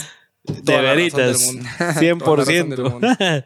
Nada que reprocharles de esos hinchazos. Esa calentura me da a veces. Pues, ahí se aprende, ahí se aprende. Bueno, vamos a ir con la última fase del episodio, mucha. Hizo unas preguntas un poco más interesantes para que nos vayan contando. Tenemos las de Instagram, por ejemplo. Eh, yo creo que ya lo hablaron, pero hablemos de uno favorito. Eh, ¿Cuál es tu boxeador favorito? Y esto lo preguntó Daniel Lester. ¿Cuál es tu boxeador favorito? Uno. Eh, Mike Tyson. Mike Tyson. Estaba diciendo, aunque ya no está peleando, pero en su tiempo. Era una eh, máquina. Máquina. La mera Bestia. O sea, así pe- pegaba. Mike Tyson. Sí, Mike Tyson. ¿Y vos, eh, Julio Cherokee? César Chávez. Julio César Chávez. Sí. Qué el, excelente. El boxeo de él era. El papá. ah, era boxeo, sí. El papá. El papá. Julio César Chávez, aguerrido. ¿Qué? O sea, Pero el hijo también es Julio César Chávez, ¿no? Sí, también Sí, se pues. llama, pero. es Pero no es lo mismo. show, no, Ah, no es lo mismo. Show. Mira, yo me identifico. O la historia de Julio César Chávez, papá, me gusta porque él viene desde abajo. Sí, él, él pues, no, lo, no, no tenía nada y ahora, pues, lo tiene todo. ¿Me explico? Sí, pues, Entonces, ajá. Eh, escalar y la carrera que él hizo, no, hombre, impresionante, 89 peleas sin perder.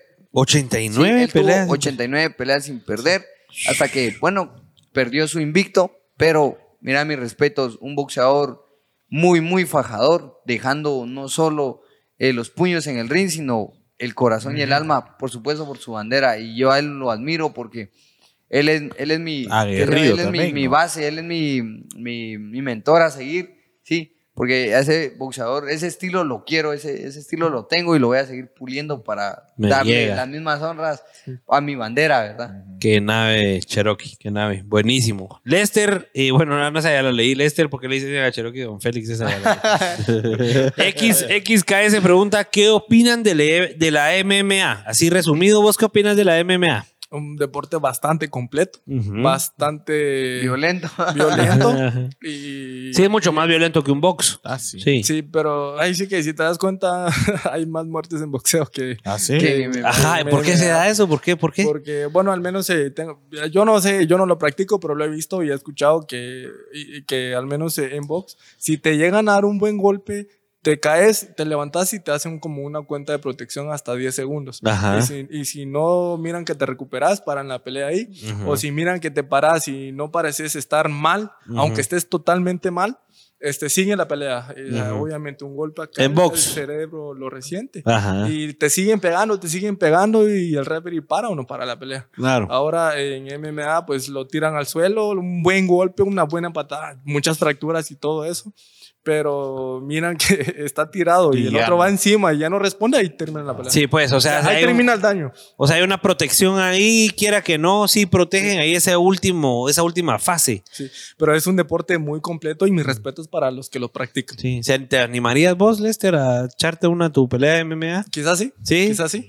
Pero yo sé que mi fuerte no es el MMA. Sí, pero imagínate qué show sería eso, así ponerte a pelear contra el mejor de MMA De o a Guate. vos. Ah, sería Ah, sería Vamos a Yo- organizarlo. hasta yo pagaría por ir a... Vamos a organizarlo con Apex sí, ahí. sería genial. Güey, Sería ¿Y vos? genial, ¿Y vos, Cherokee? ¿Qué Fíjate pensás de que- la MMA? Fíjate que yo cuando, antes de aprender a, bueno, ya estaba boxeando, ya tenía un par de meses, conocí a un entrenador de Quetzaltenango, que él tenía su propia academia, Academia. Marroquín, un saludo también por si nos están escuchando.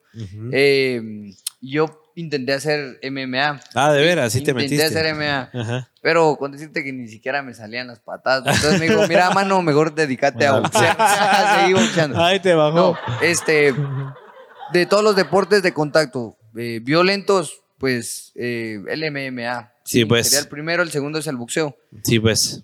Los dos tienen como que... em, Su cierto grado de sí, dificultad. sí, exacto. Y, eh, Y su y todo, Exacto, pues. la- no solo la técnica, la forma de aprender, la estrategia y todo eso. Pero siento que en el boxeo, fíjate que como por la cantidad de rounds, y acordate que son 12 rounds, Ajá, por sí, peleas sí. de 10 a 12 rounds, peleas por títulos, estás como que una hora echando riata. ¿sí? Sí, pues. Ya en MMA, cuando son así por campeonatos, creo que son 5 rounds de 5 minutos. Ah, o sea, sí es más corto el tiempo Sí, es de mucho estar más corto. pegando. Entonces, un boxeador tiende a recibir mucho más golpes a la Claro. cabeza. En cambio, en MMA, pues son Patadas. patadas al- al- al- pues, a las piernas. Y eh, se están al tirados un cuerpo, montón de tiempo. Y casi, pues, no es por nada, no tiene mucha base de, de box. En el box te enseñan a golpear con el peso de tu cuerpo. Sí, en MMA, pues, con el, precio, con el propio peso del cuerpo te botan, te hacen una llave y te pueden dejar fuera. Sí, Creo pues. que ambos son rudos, ¿verdad? Ambos Tienen su ciencia, sí, o sea, su- exacto. son diferentes. Exacto, sí. Pero que bien también por los que practican eh, MMA, creo que la mejor forma sería tomar por, eh, por eh, temporadas cierto deporte, hacer grappling un tiempo, hacer este, qué sé yo, kickboxing un tiempo, un tiempo box y así. Para ver qué te gusta. Para ir, exacto, para ver qué es lo que Irte te gusta. formando. O irte eh, fuerte a esa, a esa disciplina, porque como te digo, sí es, es, es Sí, bien fuerte. rollo, sí, es también, fuertecito. sí, Y que ahora también en Guatemala se está dando Se está ese dando a conocer. se También, están va, dando- se hay- está-. Están abriendo gimnasios de este, De este MMA. deporte y qué bien por ellos. Sí. y hay cabal. buenos peleadores de MMA. Sí, conocen a buenos ustedes, así Sí, que sí, de sí, champenca. Sí, al amigo Perica. al amigo Perica, pues está el otro. Terror Ortiz. Terror Ortiz. Solo Sí, apodo, a- Puchica, a- ese apodo- solo con el apodo ya Ah. miedo esa vaina, muchachos. Sí, y todos, y, y todo, y mira, y sabes que es un peleador de UFC o, o mixas cuando le miras las orejas. En un boxeador es muy raro ver una oreja Puchica, de pero vos tenés coliflor, también- ya las tengo reventadas. Ah, esas Ya. son orejas coliflor. Orejas de Sí, coliflor. se sí. ¿Y vos no tenés orejas de No, coliflor? No, yo todavía no, y Sí, espero no tenerlas. Ah, sí, Se pues. ve más con los peleadores de. UFC, de MMA. Sí, porque Ah. como ellos van con rodillas y todo. O sea, vos te has pegado mucho de ese lado y, y te y por eso, sí, y por eso. Y yo no sabía cómo curármela, pues. Ajá. Dicen que se drena y se pone un gancho de ropa. Yo no sabía eso. O sea, si hubieras podido como Sí, mantenerla. Exacto. Yo solo me drenaba y se, inf- y se inflaba. Enseñala, Y- enseñala ahí a la cámara, Sebas, hagámosle un zoom ahí para que la gente entienda que es una oreja de coliflor. Sí, pues es una oreja hinchadita. Pero te va. Es parte del, del outfit del boxeo. sí, pues, eso es la insignia. ¿eh? Decía, em, Así, un- si, si ves a uno así, decís, no, mejor no le hago brincos Por eso no se lo quitó para dar lo más dijo, miedo. lo, ah, lo digo, lo digo con Ramón. eso significa peligro. Sí, no, y, y aparte, pues, eh, había un chiste en Facebook donde decía, ¿y por qué los peleadores de UFC tienen las orejas así? Y un comentario, dice que se los cortan desde pequeños para que sean bravos. Yo les aclaro que no es cierto. En un boxeador, pues es muy raro verlo, pero sí. eh, Sí pasa. Ay, Sí, sí, pasa, sí pasa. sí, las orejas de coliflor. Pues ahora dice el deporte de las narices chatas. Yo no tenía las narices así, ni el rostro así tan desfigurado, nada. Era de fábrica, ¿no? Pero sí, por lo del boxeo. ¿va? Sí, se todo te el tiempo, va. Mira, todo el tiempo estás peleando. Ajá, Si lo vemos desde ese aspecto, estás peleando por la vida, estás entrenando y estás peleando. Pero mira, este deporte, esa, cuando lo miras desde ese punto, Ajá. no lo miras así por compromiso, porque te gusta, lo seguís haciendo. Claro. Ya. Es pasión. Es Que pasión. viva, que viva el box, señor. Que viva, Si te, viva gusta, si te gusta algo, ya estás hecho. Eso, muy bien, esa es una buena y Filosofía Pélex. Sí.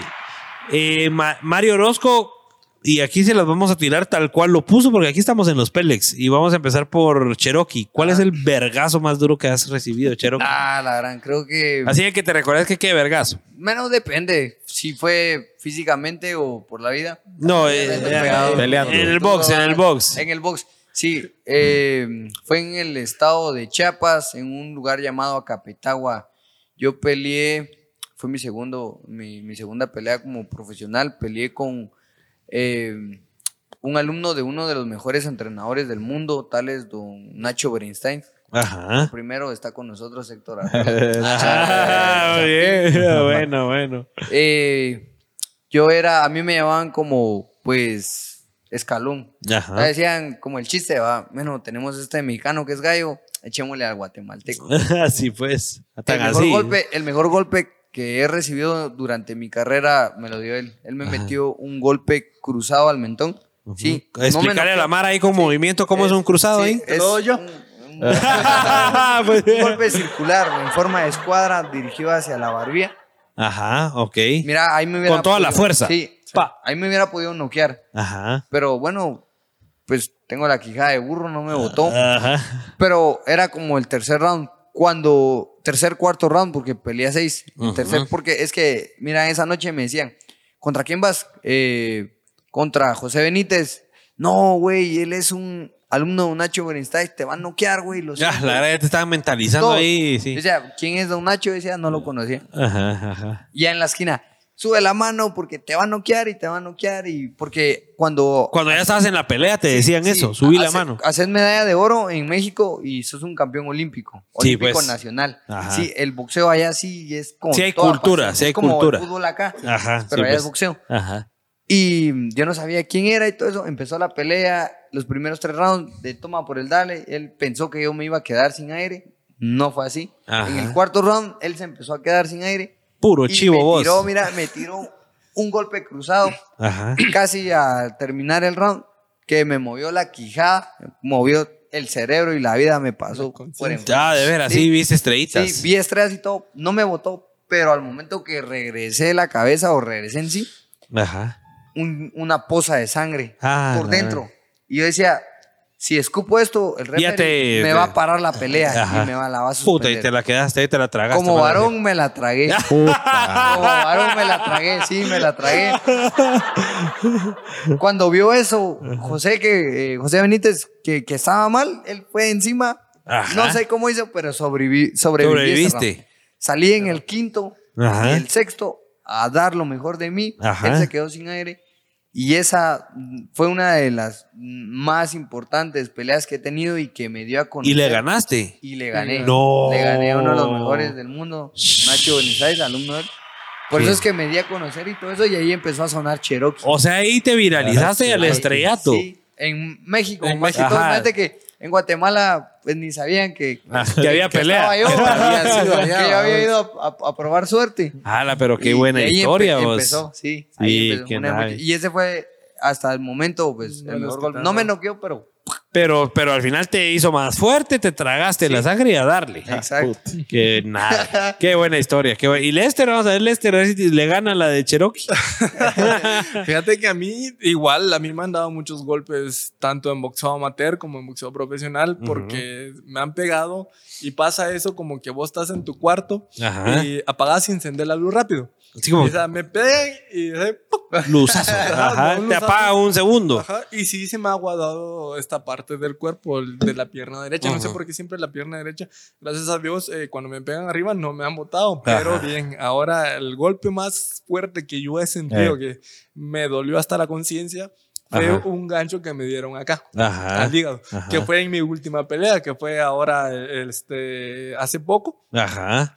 Porque estaba peleando, estaba defendiendo mi título, mi Ajá. título eh, latino de la Organización Mundial de Boxeo Ujú. contra un cubano que llevaba casi las mismas peleas que yo, como 10, 11 peleas. Ujú. Y este cubano ya había peleado en Europa, hizo su- un par de peleas en Europa, vi- vivió allá y todo. Y entonces eh, me tocó pelear con él y en el octavo round me metió un gancho acá al hígado. que yo le tiro un golpe. Por ejemplo, yo estoy acá. Ajá. Sí, Le sí. tiro un golpe acá, Ajá. Pero él ya venía con un gancho. Entonces el gancho pasa abajo de mi golpe. Ah, Yo no estabas protegido. cara, yo le pego Ajá. en la cara y el golpe él entra aquí. Ajá. Y créeme que en ese momento fue así. Ajá. Me quedé sin aire, me fui al suelo Ajá. y yo, madres, qué buen golpe. En la Ajá. mente. Pues Ajá, no podía hablar. Claro. Fui y entonces ya la nariz ya me estaba sangrando. Ajá.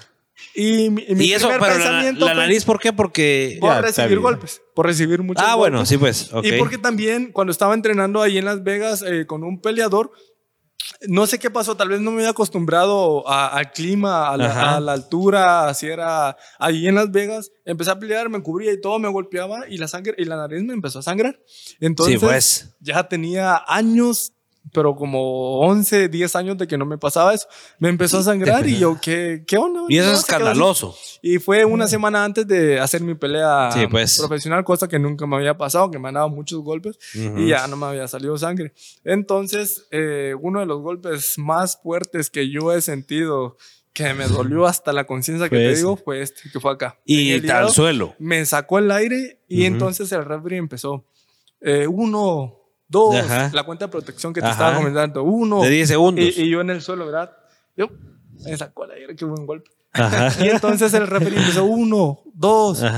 Yo hincado con la rodilla eh, en el piso y el guante en el piso, escucho a lo lejos a mi entrenador, tranquilo, que el entrenador Héctor Arriola, tranquilo, recuperate, levántate cuando vaya por ocho. Ajá. Y me empezó, así como en las películas, Ajá. Ajá. ajá. uno, dos, tres, cuatro. Y te Y empieza- cámara lenta. te empieza a pasar la, eh, tu vida, te empieza a pasar eh, que te está viendo mucha gente, Ajá. el ajá. apoyo de tu mamá, que por qué te metiste a este deporte. y eso me pasó, eso me pasó. Ajá. Yo sí dije, eh, obviamente no, no, lo, eh, no, no lo hablé, pero sí lo dije eh, en mi mente. Madres, me está viendo mi papá, me está viendo mi mamá, Ajá. me está viendo mucha gente, mis amigos. Ajá. Lester, puedes ir perdiendo, levántate, vamos, vamos, vamos. Dije, ese, ese grito así ya Ajá. me salió. Ajá. Me levanté en todo, todavía no me había regresado al aire. No Ah, la gran estabas Me ahí. levanté porque no quería perder mi título. Ajá. Sí, sí. Y entonces seguimos peleando y gracias a Dios gané esa Le pelea. ganaste Gané todavía. la Sí, te digo. A pesar de que te votó. Sí, oh, y me botó con ese pinche ganchito que ¿Y me si te hizo alguna herida o algo, por ejemplo? ¿O no? Eh, Solo te sacó el aire y fue un golpe que no. me al sacó el final- aire, me sacó el aire, ¿no? Sí, solo me sacó el aire. no tiene repercusiones. Eso de que solo me haya sacado el aire, créeme que qué horrible se siente. Ah, Sí, es ese es uno de los, los golpes más Ah. fuertes y más feos que he sentido. Y aunque sí, Ajá. después de todo, ¿no? Yo- me pasó por la mente, fui al baño, fui a orinar y dije, pues chica, no creo que me vaya a salir sangre en mi orina. Ajá. Y sí, oriné y me salió sangre. No, hombre. Pero, o sea, Pero del pencazo. No, fue solo por ese golpe, porque también recibí. un Porque de todos los demás. eh, en- O sea, eso es normal, mucha. O sea, que después de una buena pelea. Golpes en los riñones. Ah, sí, le sale sangre. No puta. es que sea normal, pero este pa- ha pasado ese tipo de casos de que sí por, los riñones los riñones están muy dañados y entonces yo sí de chiste no no creo que ahora y orinando y Uy, sangre. "Puc, chica dije, Ajá. Hijo de la gran. "Ay, pero gracias a Dios De ahí no se fue quita. mayor cosa". Mucha, ¿y ahí los intervienen o algo no? O sea, ¿qué les dan medicina o algo? ¿Los operan? ¿Qué? pues después de eso eh, obviamente terminas muy golpeado terminas muy dañado sí les hacen exámenes después de cada pelea, así. sí, que- sí, Sí, nos hacen obviamente Sí, ahí, Ah, está, sí. ahí está el médico de Y, ring, y si pues, en el momento hay un médico oficial para supervisar a los dos boxeadores. ¿no? Sí, para pues. ver si pueden continuar o no y así. Pero después de eso, de- después de la pelea, este, en una pelea anterior, eh, mi comanejador Ramón me decía, mira, ¿no quieres una, una pastilla para el dolor, para lo que vas a sentir? No, Ramón, mira, o sea, me duele, me duele la cara, me duele el pelo, me duele Ajá. hasta lo que no me puede doler. Ajá. O sea, comiendo, yo tenía que agarrar eh, la mandíbula así, ajá, abrirme la boca para poder así. porque me dolía demasiado la mandíbula. La Entonces, decía, ¿quieres esto? ¿Quieres pastillas? ¿Un medicamento? Ramón, pero me duele todo. Pero lo que, lo que, ¿usted cree que eso me, me importa, me interesa después de ganar esta pelea? Sí, pues, o sea, vos estabas ahí. es un dolor de satisfacción de haber ganado la pelea. Ajá, sí, pues, ya lo ves de otro sentido. Igual lo mismo ha pasado, ya sabemos. Ya saben que así es la cosa. Sí. Qué interesante. Miren, y tenía una pregunta ahí para cada uno y tal vez empezamos con Cherokee. ¿Qué, qué, qué viene para vos después del box? El box se acaba, te haces viejo, ya no puedes pelear. ¿Qué, qué viene después? ¿Ya has visualizado ese futuro? Obviamente tenés 24 años y, y, y, y estás en la flor de la juventud, diría de los abuelos, pero ¿qué, ¿cómo te ves en un futuro? Fíjate que sí lo he pensado. ¿no creas? Yo cuando pues, estoy en mi recámara y pues, pongo a meditar, eh, me gustaría ponerme mi propio gimnasio de boxeo. Pero más que lo del gimnasio, ayudar a más gente o a jóvenes que estuvieron donde yo estuve o que quieren o están empezando como yo empecé. El boxeo cambió mi vida, entonces el boxeo le puede cambiar la vida a cualquiera. ¿sí? Pues mi sueño es poner una academia grande de boxeo, llenarme de una bolsa de patrocinadores para que puedan apoyar esas ideas, ¿verdad? Que pues con la ayuda de Dios lo vamos a conseguir, pero no podría yo costear pues todo, ¿verdad? Claro. Estamos a un punto que pues eh, les comento, eh, ya soy padre de familia, tengo dos hermosas hijas. Ay, qué alegre. les mando un saludo, yo sé que me está viendo ahí Casey, Qué mi esposa.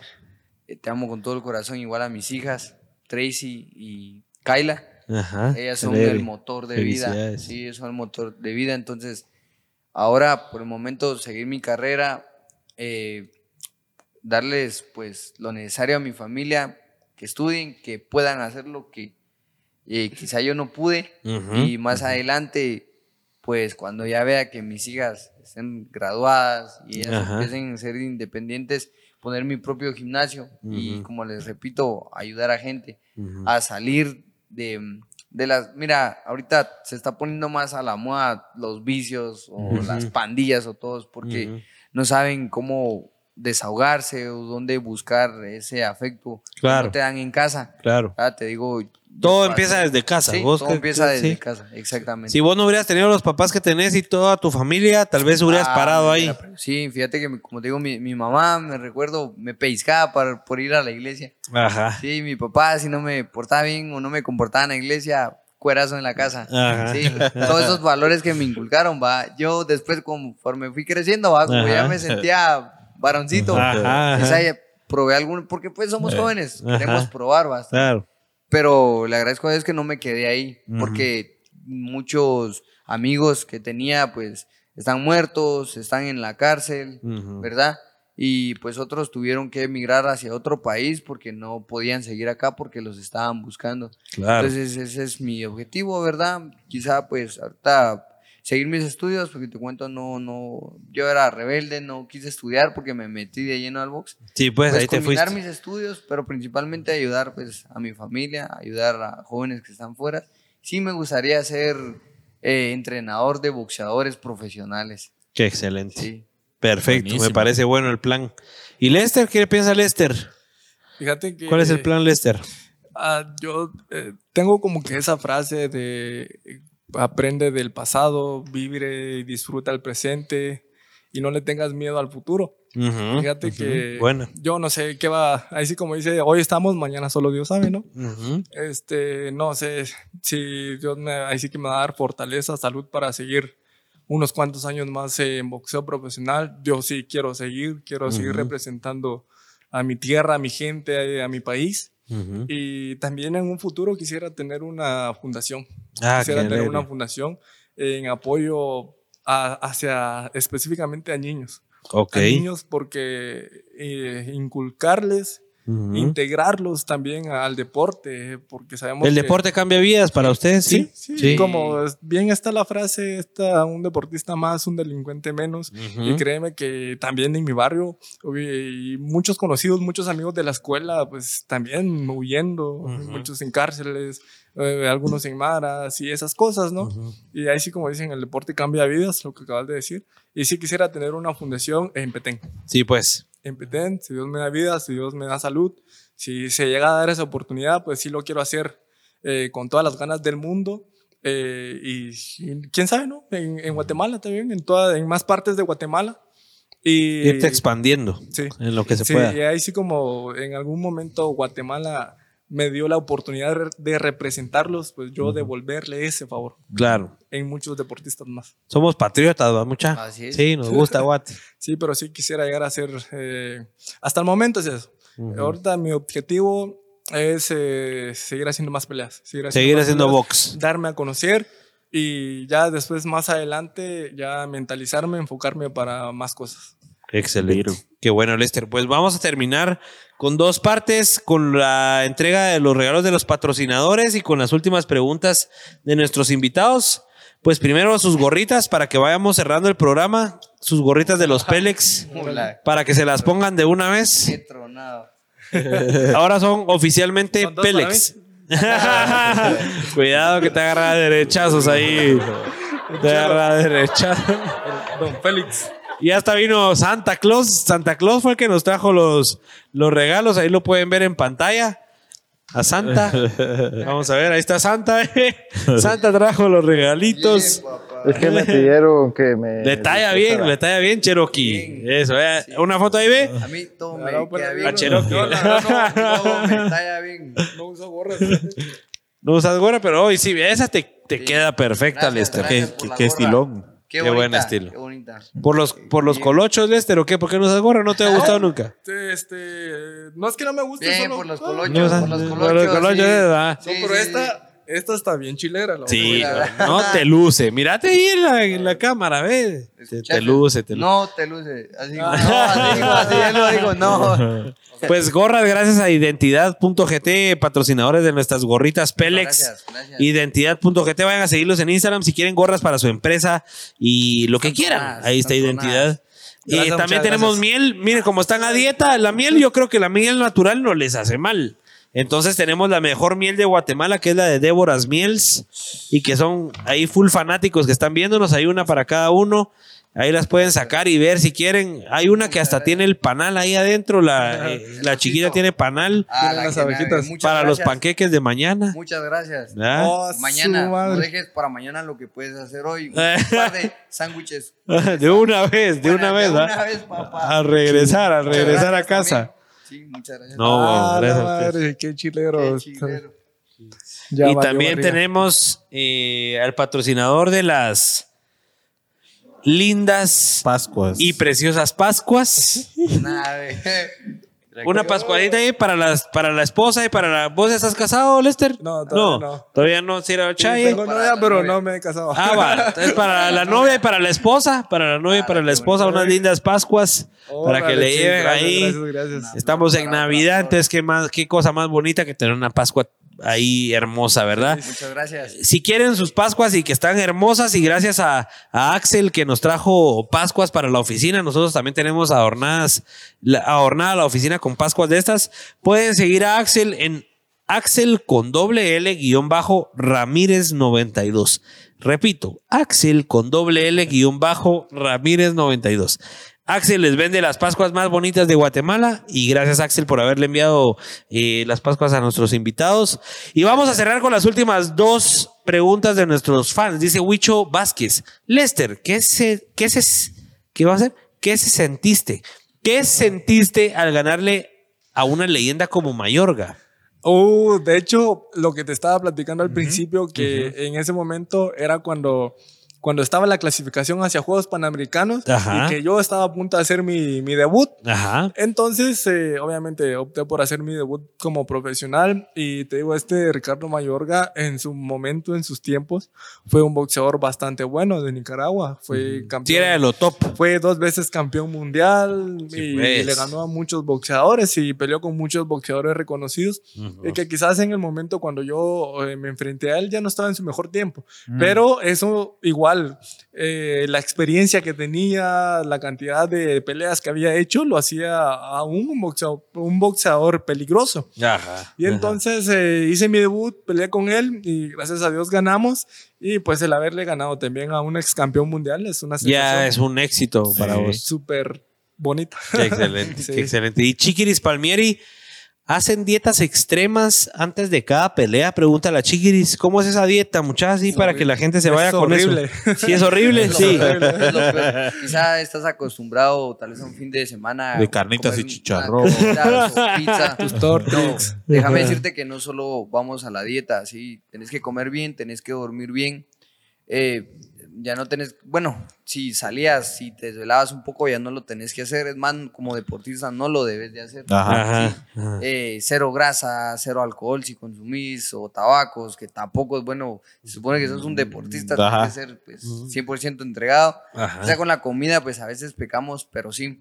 eh, los planes nutricion- eh, nutricionales cada vez se ponen más duros. Ah, son Fíjate que drásticos. sí, ahorita te gané un poco más de porcentaje de músculo Ajá. y la dieta que estoy haciendo sí está dura, mucha. Sí, está gruesa. No, ¿Qué está estás comiendo ahí? Pues, Explicar a la Mara qué estás comiendo pequeños, hoy. Por ejemplo, Sí.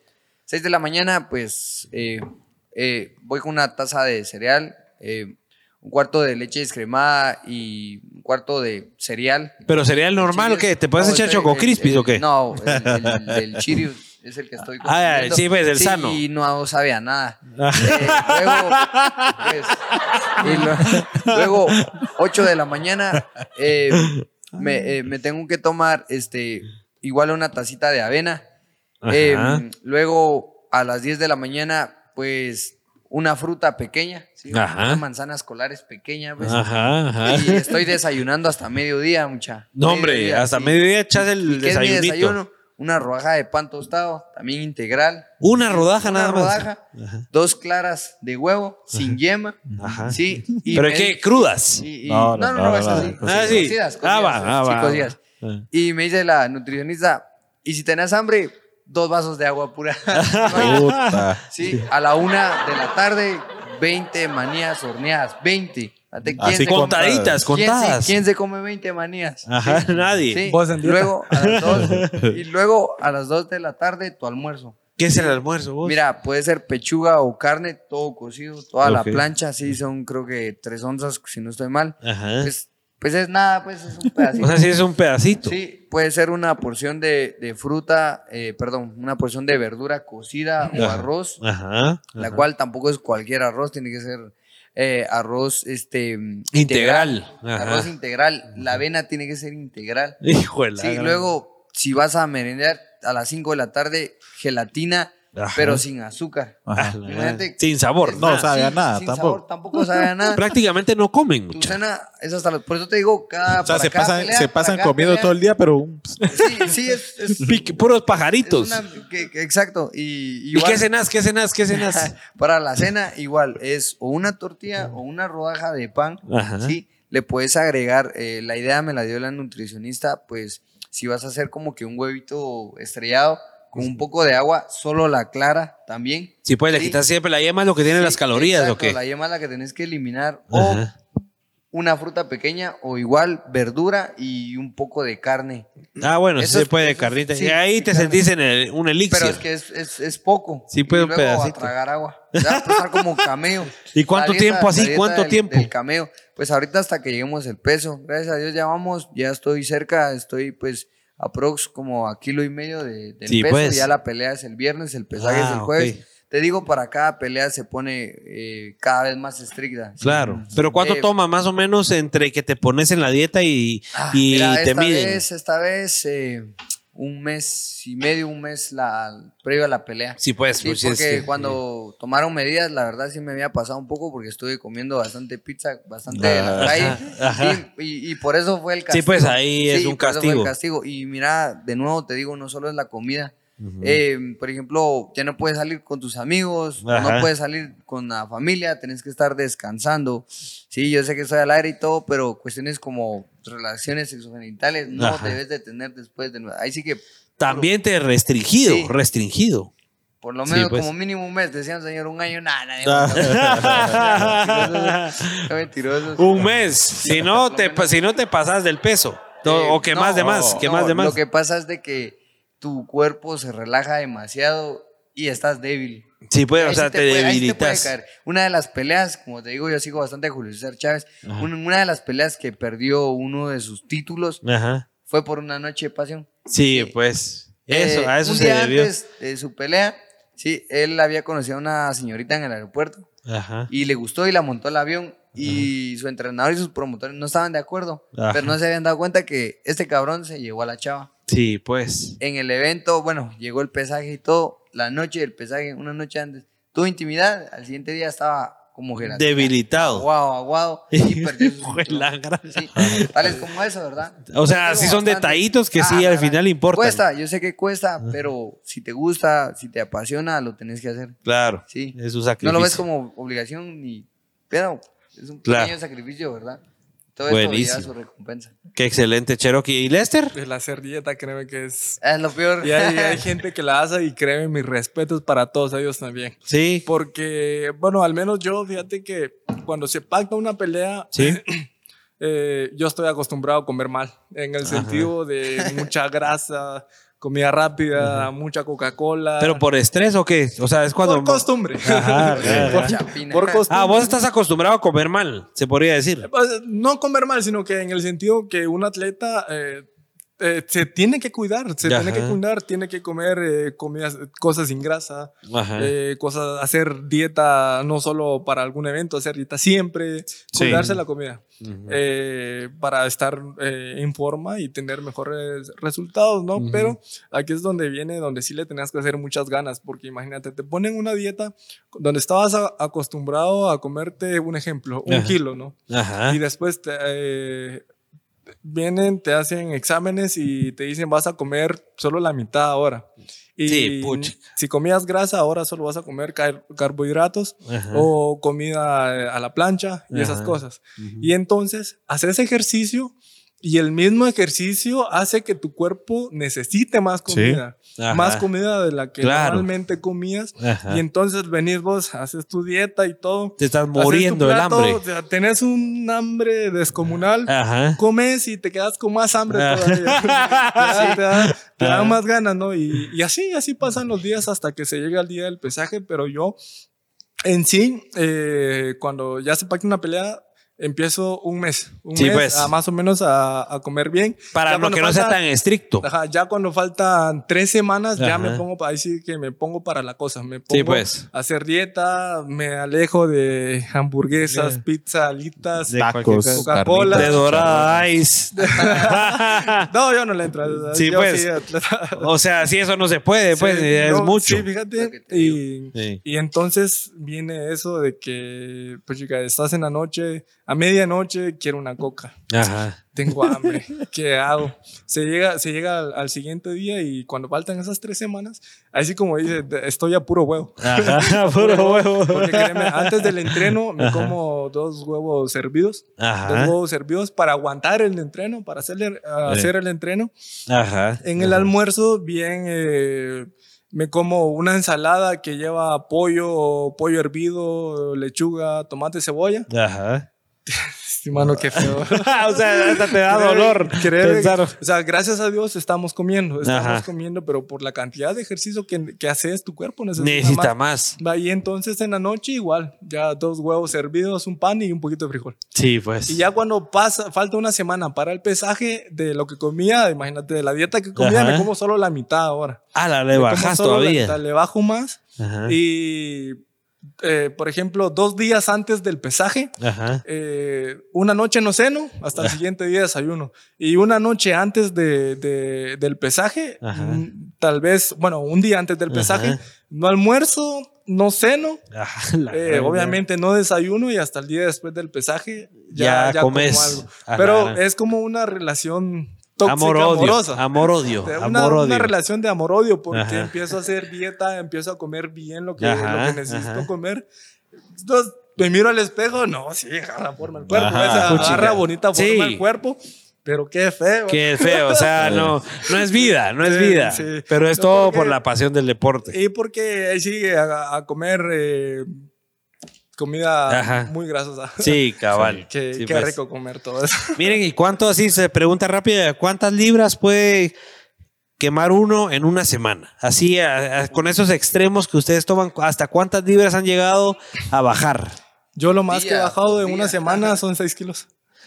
Que son que como 12 libras o Como... 14. No, no, te miento. 5 kilos. 5 kilos. Cinco, como, Como- 10 como libras. 10 libras. 10 Cuando- libras en una semana. Como en una semana. Pero te digo, llego al... No, ahora en boxeo profesional. Ajá.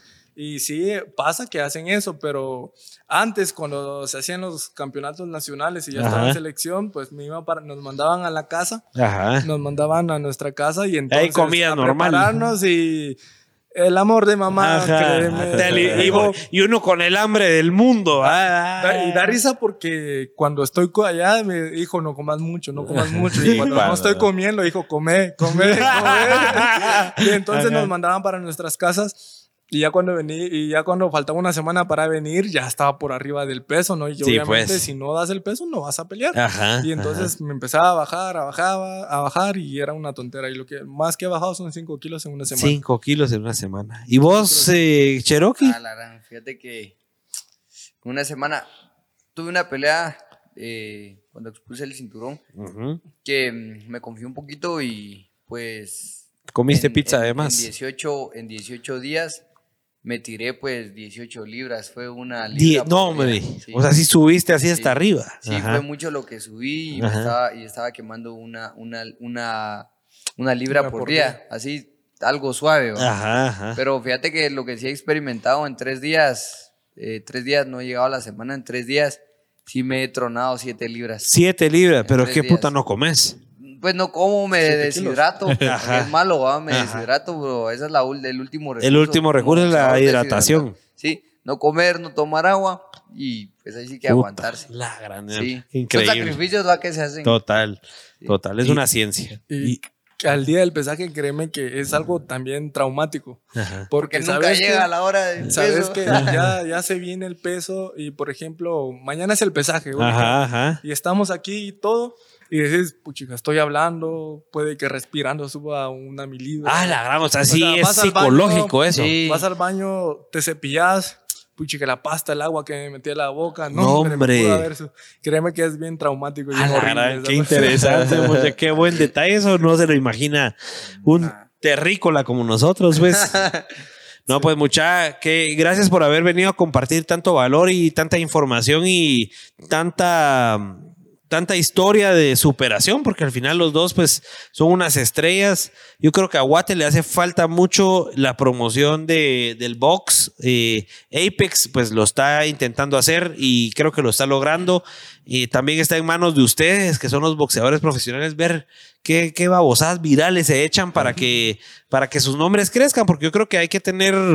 Hay que tener líderes, ¿verdad? Hay Sí, que tener líderes en cada cosa y cuando uno tiene un líder, pues la demás gente que viene detrás, yo quiero ser como ellos, yo quiero ser como ellos. Entonces, sigan echándole ganas y les agradecemos mucho haber estado por aquí y agradecemos también a, a todos los que nos donaron estrellas hoy, que se ganaron su gorra, Leo Guzmán, Sofía Marín, Natanael Ramos, Roberto Chiroy, André Nájera y Randy España.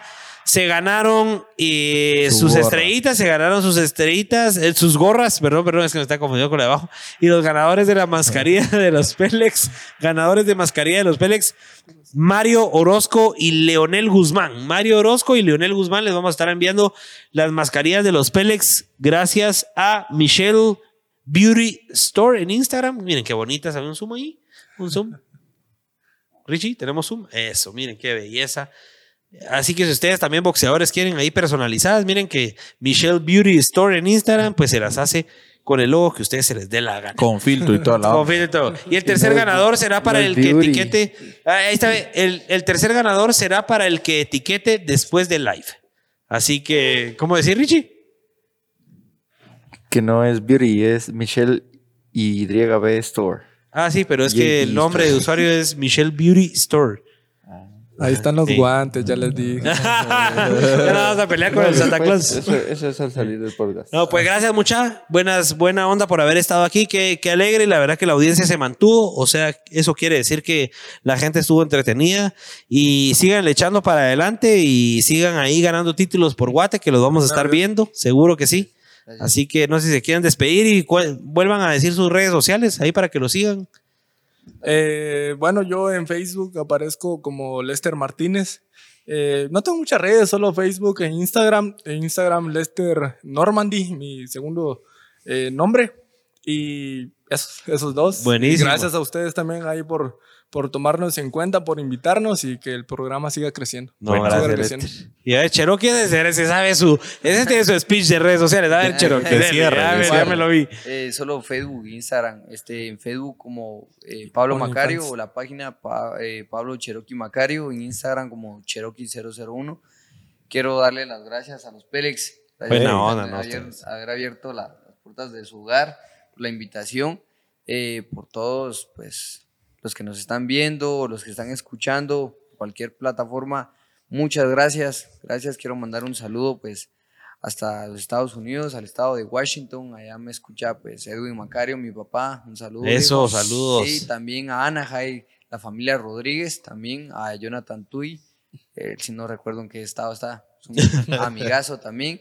eh, a toda mi familia, a todos los amigos y a los alumnos. Ya llego a la casa, Kechi. Y gracias, eh, los esperamos para, bueno, así que mandando todas las buenas vibras, o si va a haber público el 10 de, de diciembre, apoyando, ya el viernes, Apoyando, porfa. voy, con todo para esa revancha, eh, ya solo afinando detalles. Eh, claro Sport va a estar cubriendo el evento y por ahí Boxing, ¿verdad? Ya que esta promotora pues ahorita le está apostando con todo. Primeramente Dios, vamos a salir con la mano en alto para que siga sonando pues tu nombre inmortal. Virgo. Eso, Guatemala. me llega, me llega Yeah. Cherokee. No, y buena onda, y gracias a ustedes, muchachos, a nuestros patrocinadores. Dorada Ice, la fiesta nos une, señores, por favor. Dorada Ice, bien fría, qué delicioso. AM Staff por nuestro increíble set navideño. ATM Creations por nuestros dietis que nos mantienen nuestras bebidas frías. Identidad.gt por nuestras gorritas. La Brownicería GT, los mejores brownies de Guatemala. Vayan a seguirlos a Instagram, los mejores brownies. Aquellos dos no se pueden comer brownies ahorita, pero ustedes que están en casa sí. Así que vayan a comer brownies. Déboras Mieles con las mejores mieles de Guatemala. Y por supuesto a Axel el de nuestras Pascuas lindas que adornan aquí también el set. Así que nos vemos la otra semana, un episodio súper importante. Recuerden, los últimos dos episodios de la última temporada de Los Pélex van a venir empresarios. Vamos a entrevistar a empresarios, ya no más política, ya hablamos mucho de política. Hablemos de empresarios, cómo se puede hacer una empresa, cómo se puede emprender. Así que los últimos dos episodios del año, los últimos dos de la cuarta temporada navideña de Los Pélex, la otra semana. Recuérdense que si no nos pudo ver en vivo, pues estamos en Spotify todo el tiempo, en Facebook, en TikTok, en YouTube. Solo nos falta Twitter, pero ese sí no lo manejamos. Vamos a poner a, a- a René a que maneje Twitter. Eh, y no entiendes, no entiendes, no entiendes Twitter. No, ah, ok, ok. Y pues bueno, nos vemos la otra semana en los próximos, no, en el próximo Pelex Podcast. Dios, Richie. Dios, Richie, Dios, vaya.